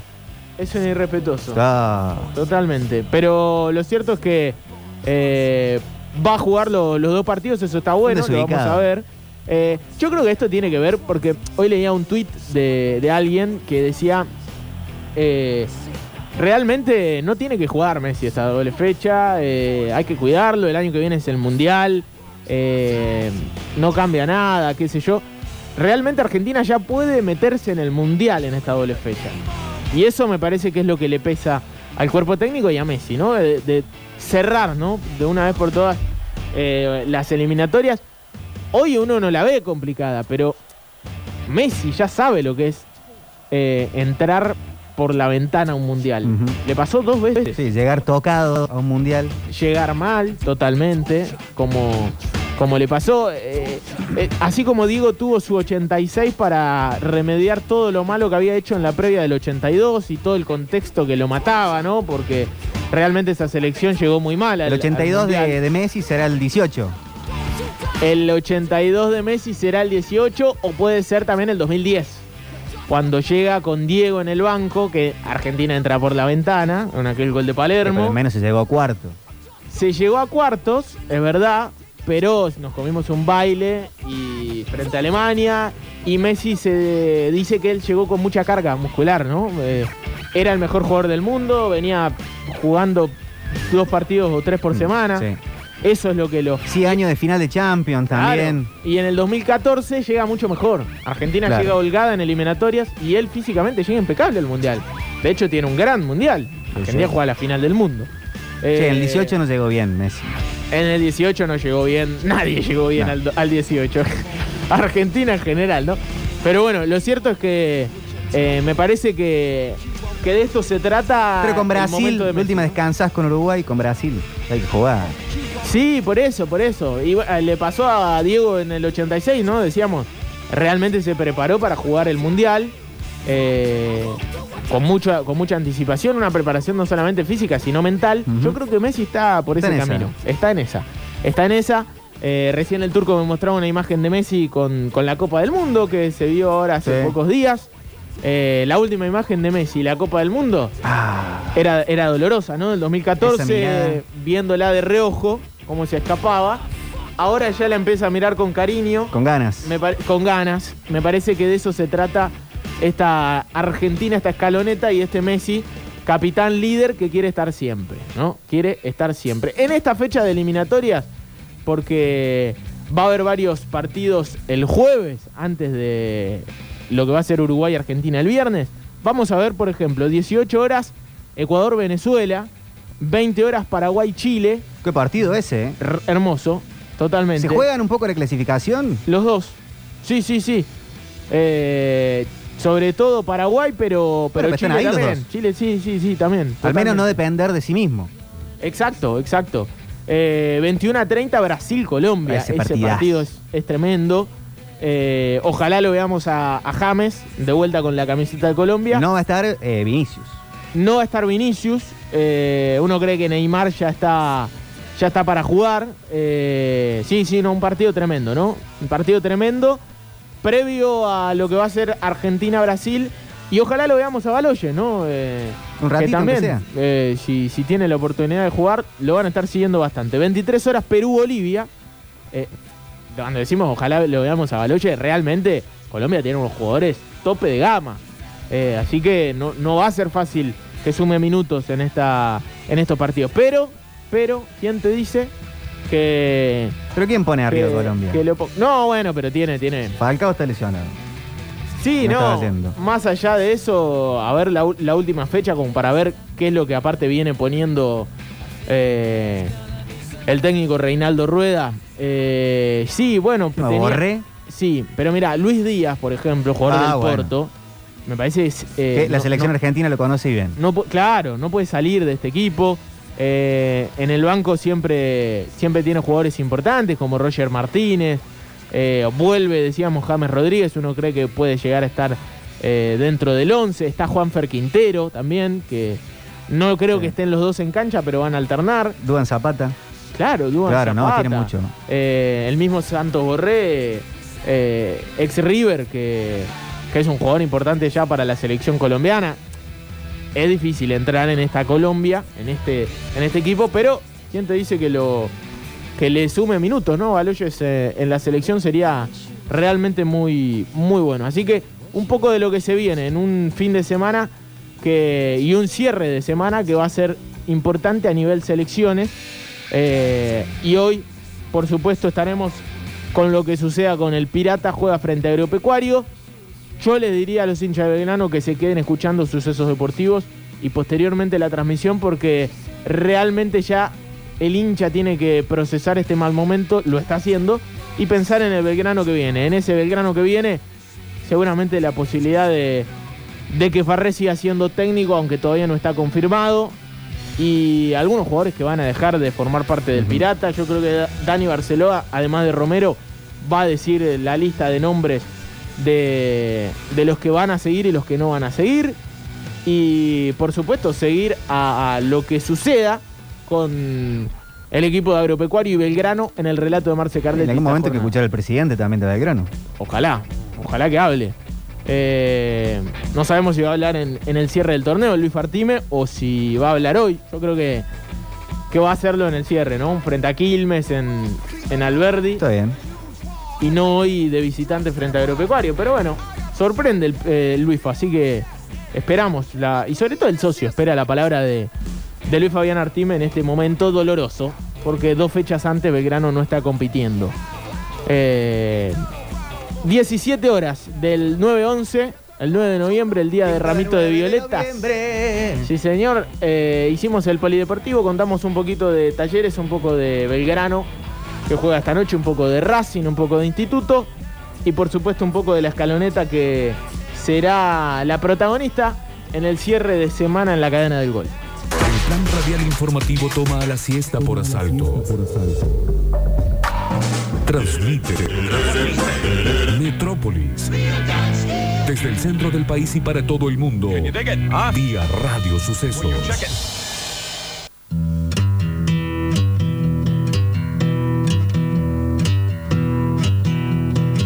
Fonola acústica es lo que se ha programado hasta las 18. 153, 506, 360 es la forma de agitar el anfiche. Your own personal Jesus. Acá ya están metiendo fichas, por ejemplo, para versión acústica de Plush de Stone Temple. Pilots.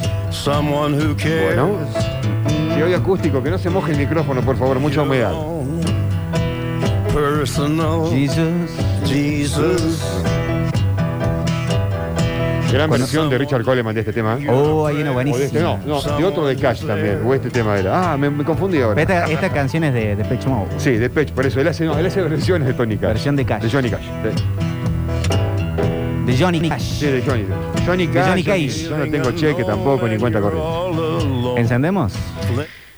Sí, pues Claro, claro que sí. Hola, mis queridos metropolitanos. Para la fonola acústica eh, hay un especial de Spotify donde Sia canta solo con piano chandelier. Eh, muy linda. Directamente es para volar en una alfombra de magia. Claro, sí. Abrazos, metropolitanos. Soy mágico, un poeta urbano. Qué lindo. Hablando de sensibilidad y belleza, ¿vieron que está nominado Pablo de Kika Betiol? Sí, por supuesto. Como mejor conductor en la encuesta de rating Córdoba. Ya lo he votado. Sí, yo Y si también. ustedes no lo votaron, están atrasados. Pero apareció Lechuchana en un mensaje, no sé si es desde el más allá, en las redes de Pablo. ¿Sí, Chuchana? Ah, no lo escuché ese, ¿eh? No, no escuché en las redes, Sí, ¿qué ¿no? apareció? ¿Qué apareció? Yo vi Rating Córdoba, Pablo nominado, vi otra gente, el votito fue Hay que para votarlo. Pablo. Obviamente fue para Pablo, sí. Está súper votado. Sí, sí. La forma de votarlo es meterse a las redes de Rating Córdoba y le dan like a la foto, a donde aparece Pablito Betiol, 10. con un look eh, muy época sucesos. ¡Oh, ¡Hola, mi loco! ¿Qué llove, calza? Escúchame, quiero escuchar el acústico de Eagle de Hotel California. Bien. Mi amor, con ese tema cuando me casé en el 98 entré a Casa de España a hacer la fiesta.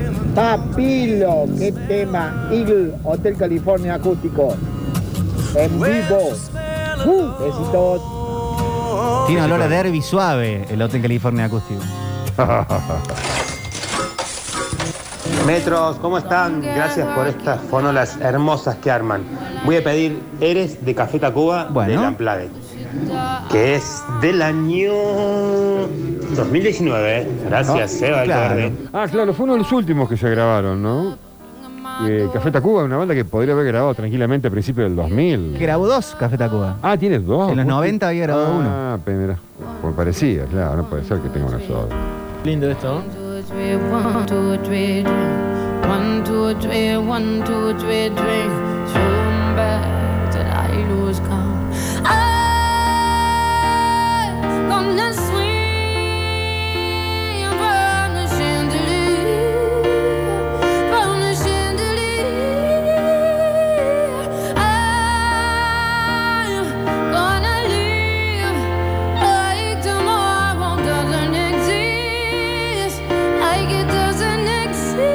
Metros, para la fonola acústica vamos a pedir de Slash a Miles Patines. Saludos del oeste. Saludos. Abrazo del oeste. Yo quiero despejar un poco la neblina que invadió recién mi mente en confundir Café Tacuba con Molotov. Ah, que Molotov grabó en el 2018 por primera vez un unplugged para la MTV. Sí, que sí, me señor. parecía también una banda que podría haber grabado hace muchos años, ¿no? Ahí venía la confusión y la neblina de hoy. Qué lindo este tema. Me pongo cachondo, Look chicos. Empiezo a enamorar. Keep my glass full until morning light. Cause I'm just holding on for tonight. Help me, I'm holding on for dear life. Won't look down, won't open Igual sí Café Tacuba grabó en los 90, grabó un Unplugged. ¿También? Que en los últimos años volvieron a grabar. ¿Cuántos capítulos perdidos en mi vida? Su entonces? segundo MTV Unplugged. Y la vida, ¿viste cómo es? Eh, los años.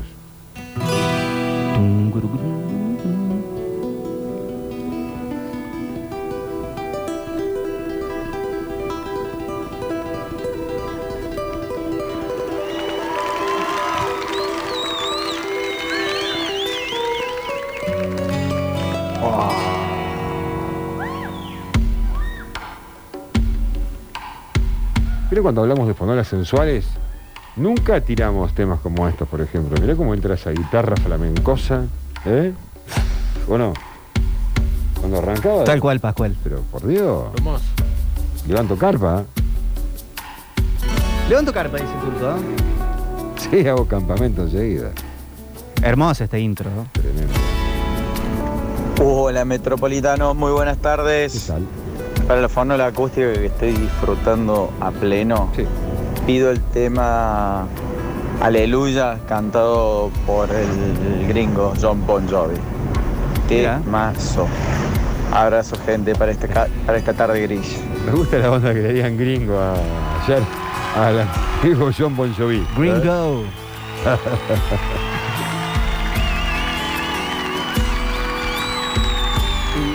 Qué bien envejeció Bon Jovi. No- creo que no ha tenido una faceta no hegemónica.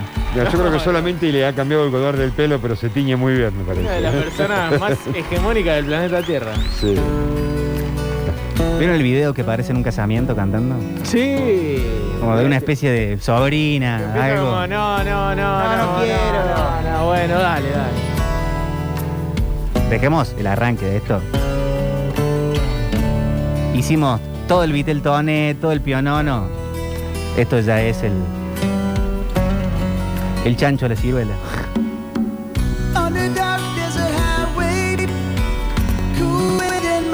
En una parte dice un chinito pescando o, o soy el único Un que lo chinito canta? pescando, ¿así? ¿Así dice? Mira que para... A ver. No puede ser que lo haya escuchado yo nada más. ¿Un chinito pescando? Sí. A ver. En breve, ¿eh?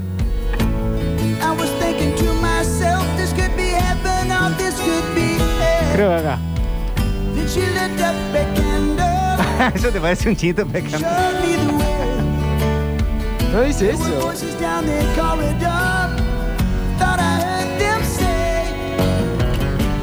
Hola muchachos, buenas tardes. ¿Cómo le va? Eh, ¿Cómo le va? feature eh, Everlong, la versión acústica Oh, qué bien. de Foo Fighters. Temazo. Saludos para todos. Mucho tatuaje en nuca de Everlong. Sí.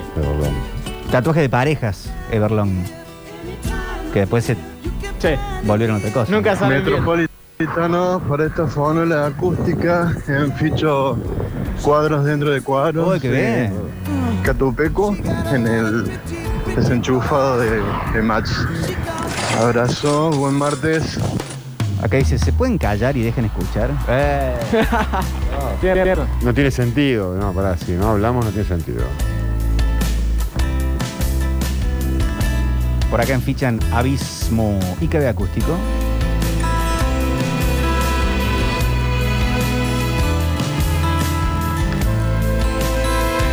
Pero uno viene acá a charlar.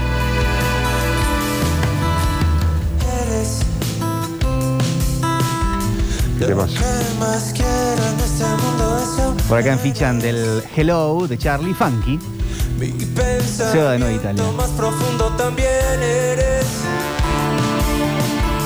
Ah, esta versión del acústico es hermosa.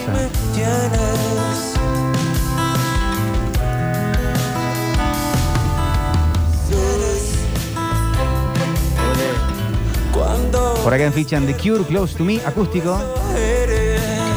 Qué bien que están, ¿eh? lo que a mi vida le hace En falta. fichan Tu Recuerdo, Ricky Martin y La Mari. Gran acústico. Hay un medley acústico en Viña del Mar de Ricky, haciendo todas las que nos gustan. Con cajón peruano, todo el vestido de blanco. Cántalo.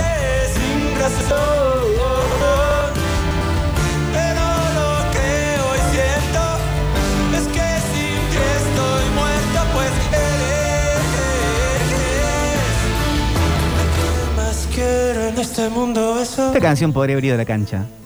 ¿Esta? Más tirada a cancha. Lara, lara, lara, lara, lara, lara, lara. Sí, Para el, para el entretiempo puede ser buena también, ¿no? Como tranca, para bajar un poco de vuelta. No, baja un poco. Está buena. No sé, me parece. Hola, Metropolitano. Me gusta la lluvia de noviembre. Y Guns N' Roses en un día justo. Saludos, Doberman. Y cachorros. Vamos a los super perros. Melchor X en Twitch, en ficha para la fonola. Black Hole Sun, Chris Cornell. El mazo para hoy. Uh.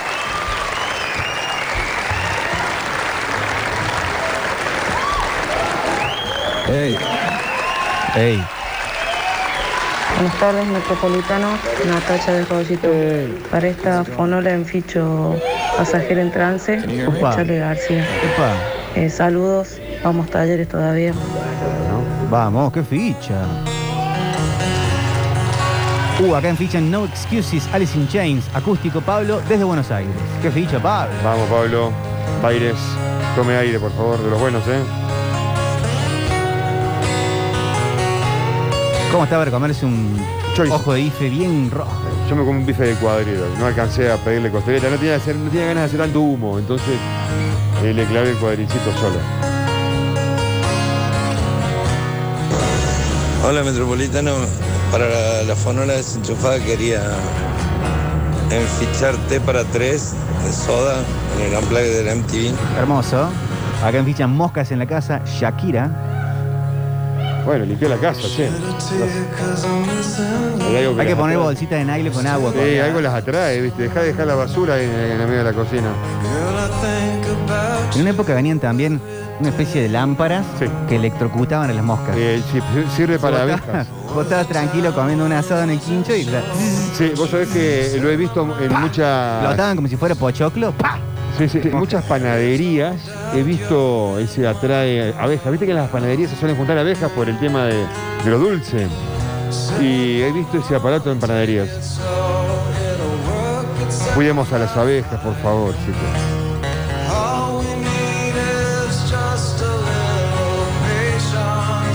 En este programa ya hemos dado la solución a las moscas, ¿no? Varias veces, sí. Es cuestión de repetir un poco para insistir y que la gente lo haga.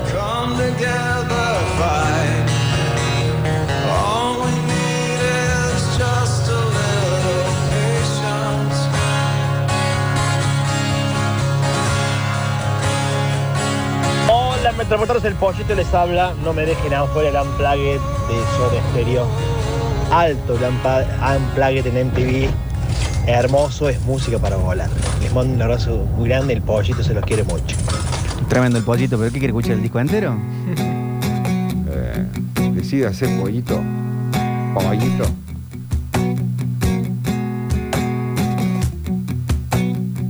Ay, cajón. ¿eh? Llegas por mí Ah, qué buena versión esta. a un sitio Temazo. inesperado. Temazo. Tus labios tienen un fin. Después de los ensayos, Chris Cornell haciendo Billie Jean solo con Qué una buena guitarra acústica debe ser uno de los pocos temas de la historia en que la versión supera el original. Qué linda. ¿eh? Uh, acá dice Nirvana Camas You Are Unplugged. Qué canción hermosa esta. ¿eh? el cristal sé vivir. Y es merodear entre tantos ojos, leer, deletrear aquel real mensaje.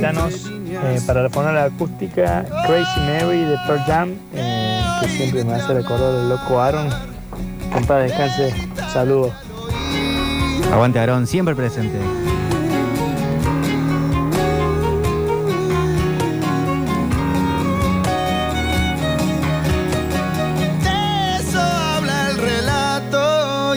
Cosas que siempre guardo para mí. Metropolitanos. Hola. Ese Sound of Silence, no sé quién es ese pelado pero lo rompe. Sound of Silence, Sound of sonido, Silence. del- sonido del silencio, ¿qué es? Una película es esa. Siempre un Los sonidos del silencio. Acá en fichan Best of You, Foo Fighters, acústico. Después de un nuevo La ley mentira también dicen del Unplugged. toca actuar,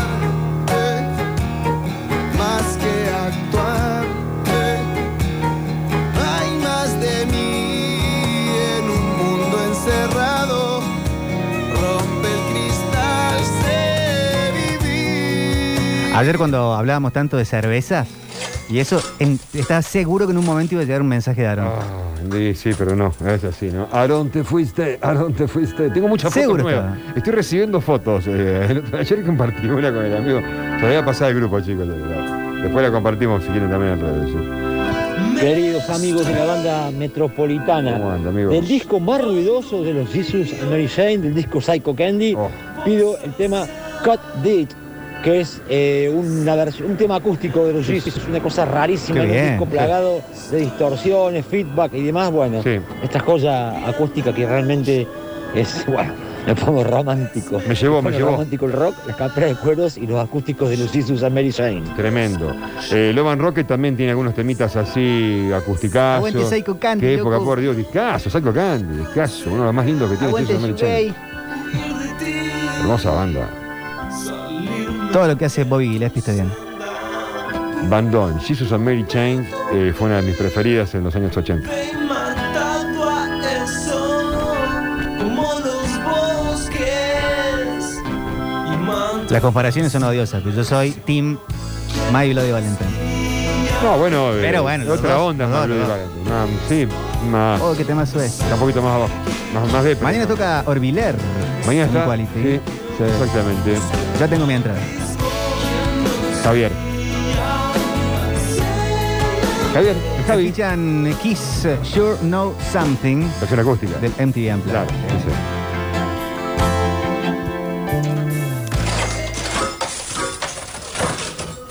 Acá dicen Princesa de las Pastillas.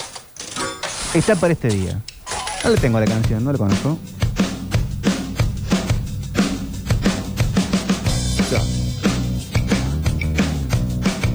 Hay mucha carga ahí, viste, emocional, porque tratar de princesa una pastilla, viste, estoy muy adicto, loco.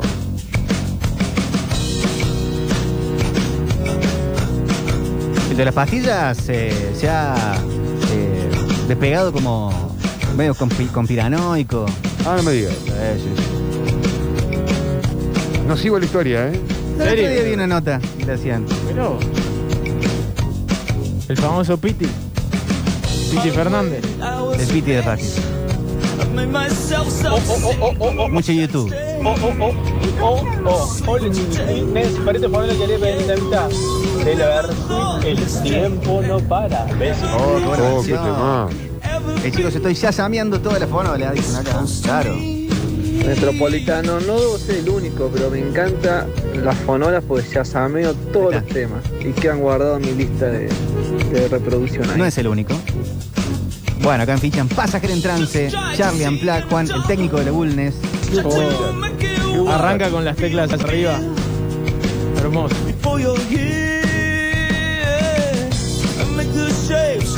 Che, ¿qué pasa que la fonola se está salteando tu recuerdo del gran Ricky? No, ¿eh? Ah, qué Hola, pasa. hermanos metropolitanos. Cae. Les habla Cocó, de acá de la zona sur. Sí, Coco. Quiero pedir el tema por una cabeza de Calamaro y Juanjo Domínguez. Bien. Y mandarle un saludo especial al turco. Excelente programa, como siempre. Gracias, amigo. abrazo. El tinta roja. Hola, Charlie.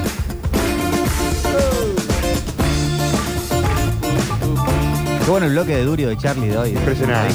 Me encanta.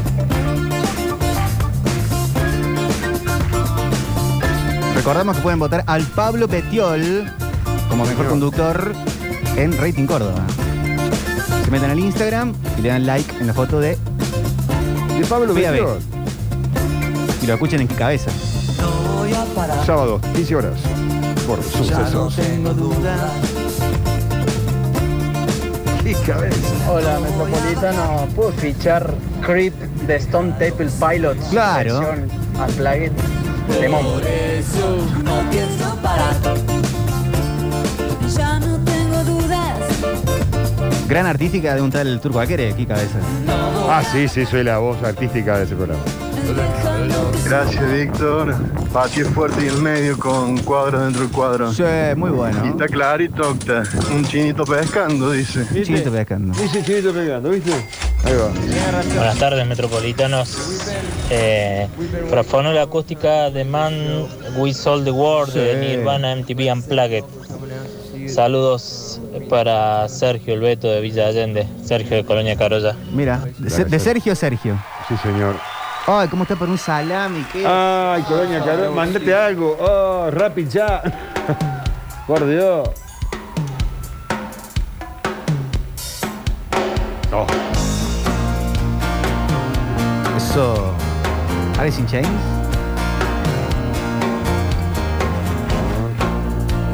Oh, cómo suena esa pared, eh.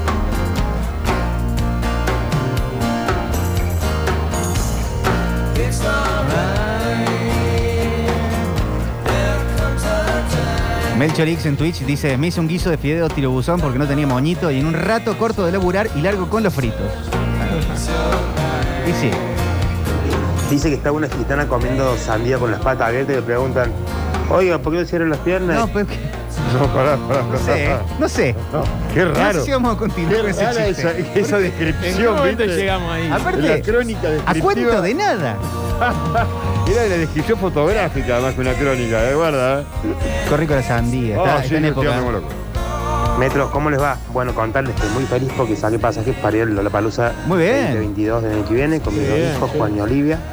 Así que, bueno, yo fui el 2019, se puede ir tranquilamente, alcohol limitado, solamente dos birras por día, dos Budweiser, y no esquivas tantos borrachines como en Cosquín, así que bueno, es un show de otra categoría.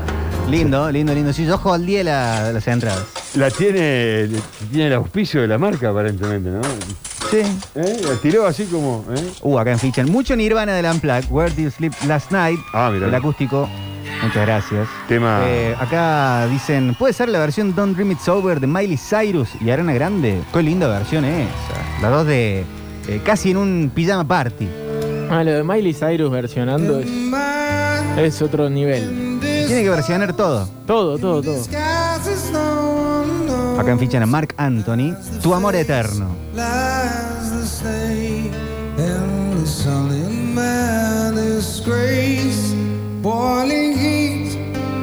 Chicos, pueden poner Abril de Acru del hip hop. Es lo más acústico que hay. Me encanta la fusión que hace. ¿eh? Bueno. Uh, acá en Fichan acústico. Red Hot Chili Peppers, Under the Bridge. Black hole sun won't you call Bueno, Emma hole me conquista por completo porque dice que para este día entre perfecto Champagne Supernova de base. Vos sabés que sí. Ese. Y bueno. Versión acústica, ¿no?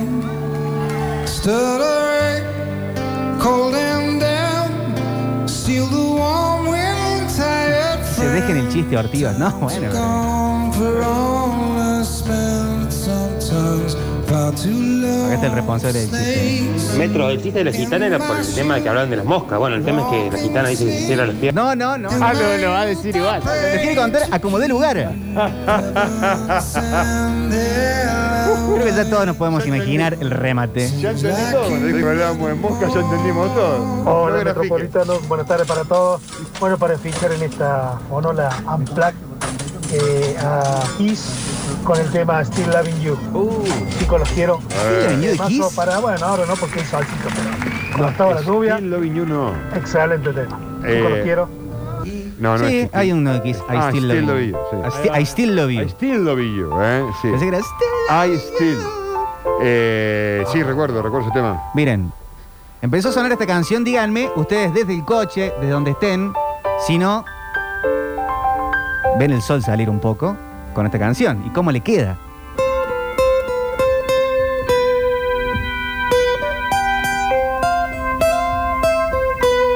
Sale el sol posta acá. ¿Qué? Me gusta más esta versión que la del disco. ¿Algún arco iris se verá por ahí? Hermosa esta versión.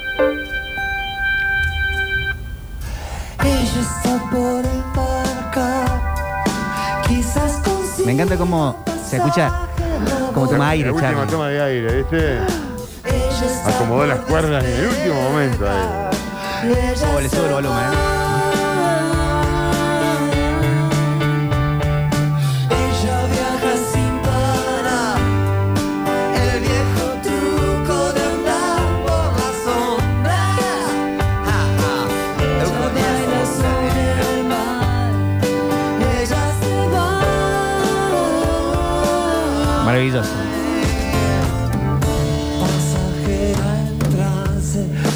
Pasajera en tránsito perpetuo. Pasajera en trance, transitando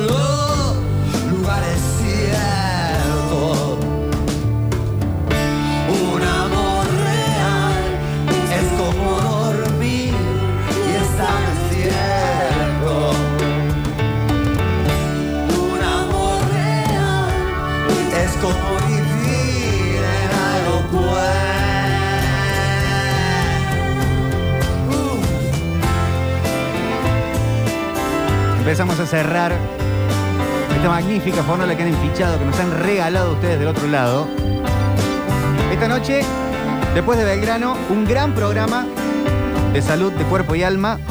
Va a estar el doctor Enrique Orchansky, eminencia completa de la pediatría, hablando de las infancias cordobesas. Con el doc Vichy, con la doc Florencia Pérez Jiménez, 23 horas hoy. Bueno. Después de Belgrano. Se quedan escuchando la radio. Gran programa que ya fue grabado, así que ya es garantía de calidad. Sabemos que salió bien. Así que no se lo pierdan. ¿Qué versión es esta?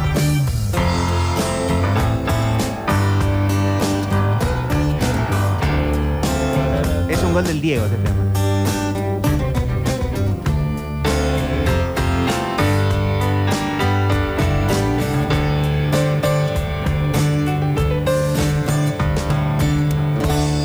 Joaquín Sánchez musicalizando, operando este show radial. Gracias, Turco. Hasta mañana. Gracias a todos ustedes, amigos. Nos encontramos mañana, día miércoles. Octa, nos quedamos escuchando sucesos deportivos, la transmisión y todo lo demás. Sí, eh, quédense porque vamos a hacer dos horas de sucesos deportivos y después nos vamos a meter con Agropecuario Belgrano, así que una linda jornada de cierre de martes. Carletti, Cuestas, Barcelo, Truco.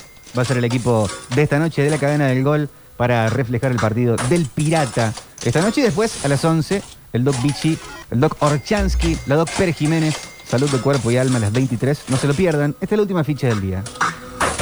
Y a votarlo el Pablo en Rating Córdoba. Sí, señor. Todos los corazones, todos los me gustan a nuestro 10. Nos vamos con esto.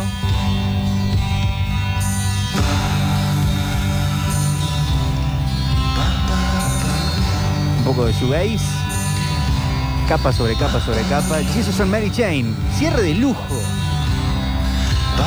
La frutilla del helado, la cereza del postre. La puso Toledo. La tónica del gin.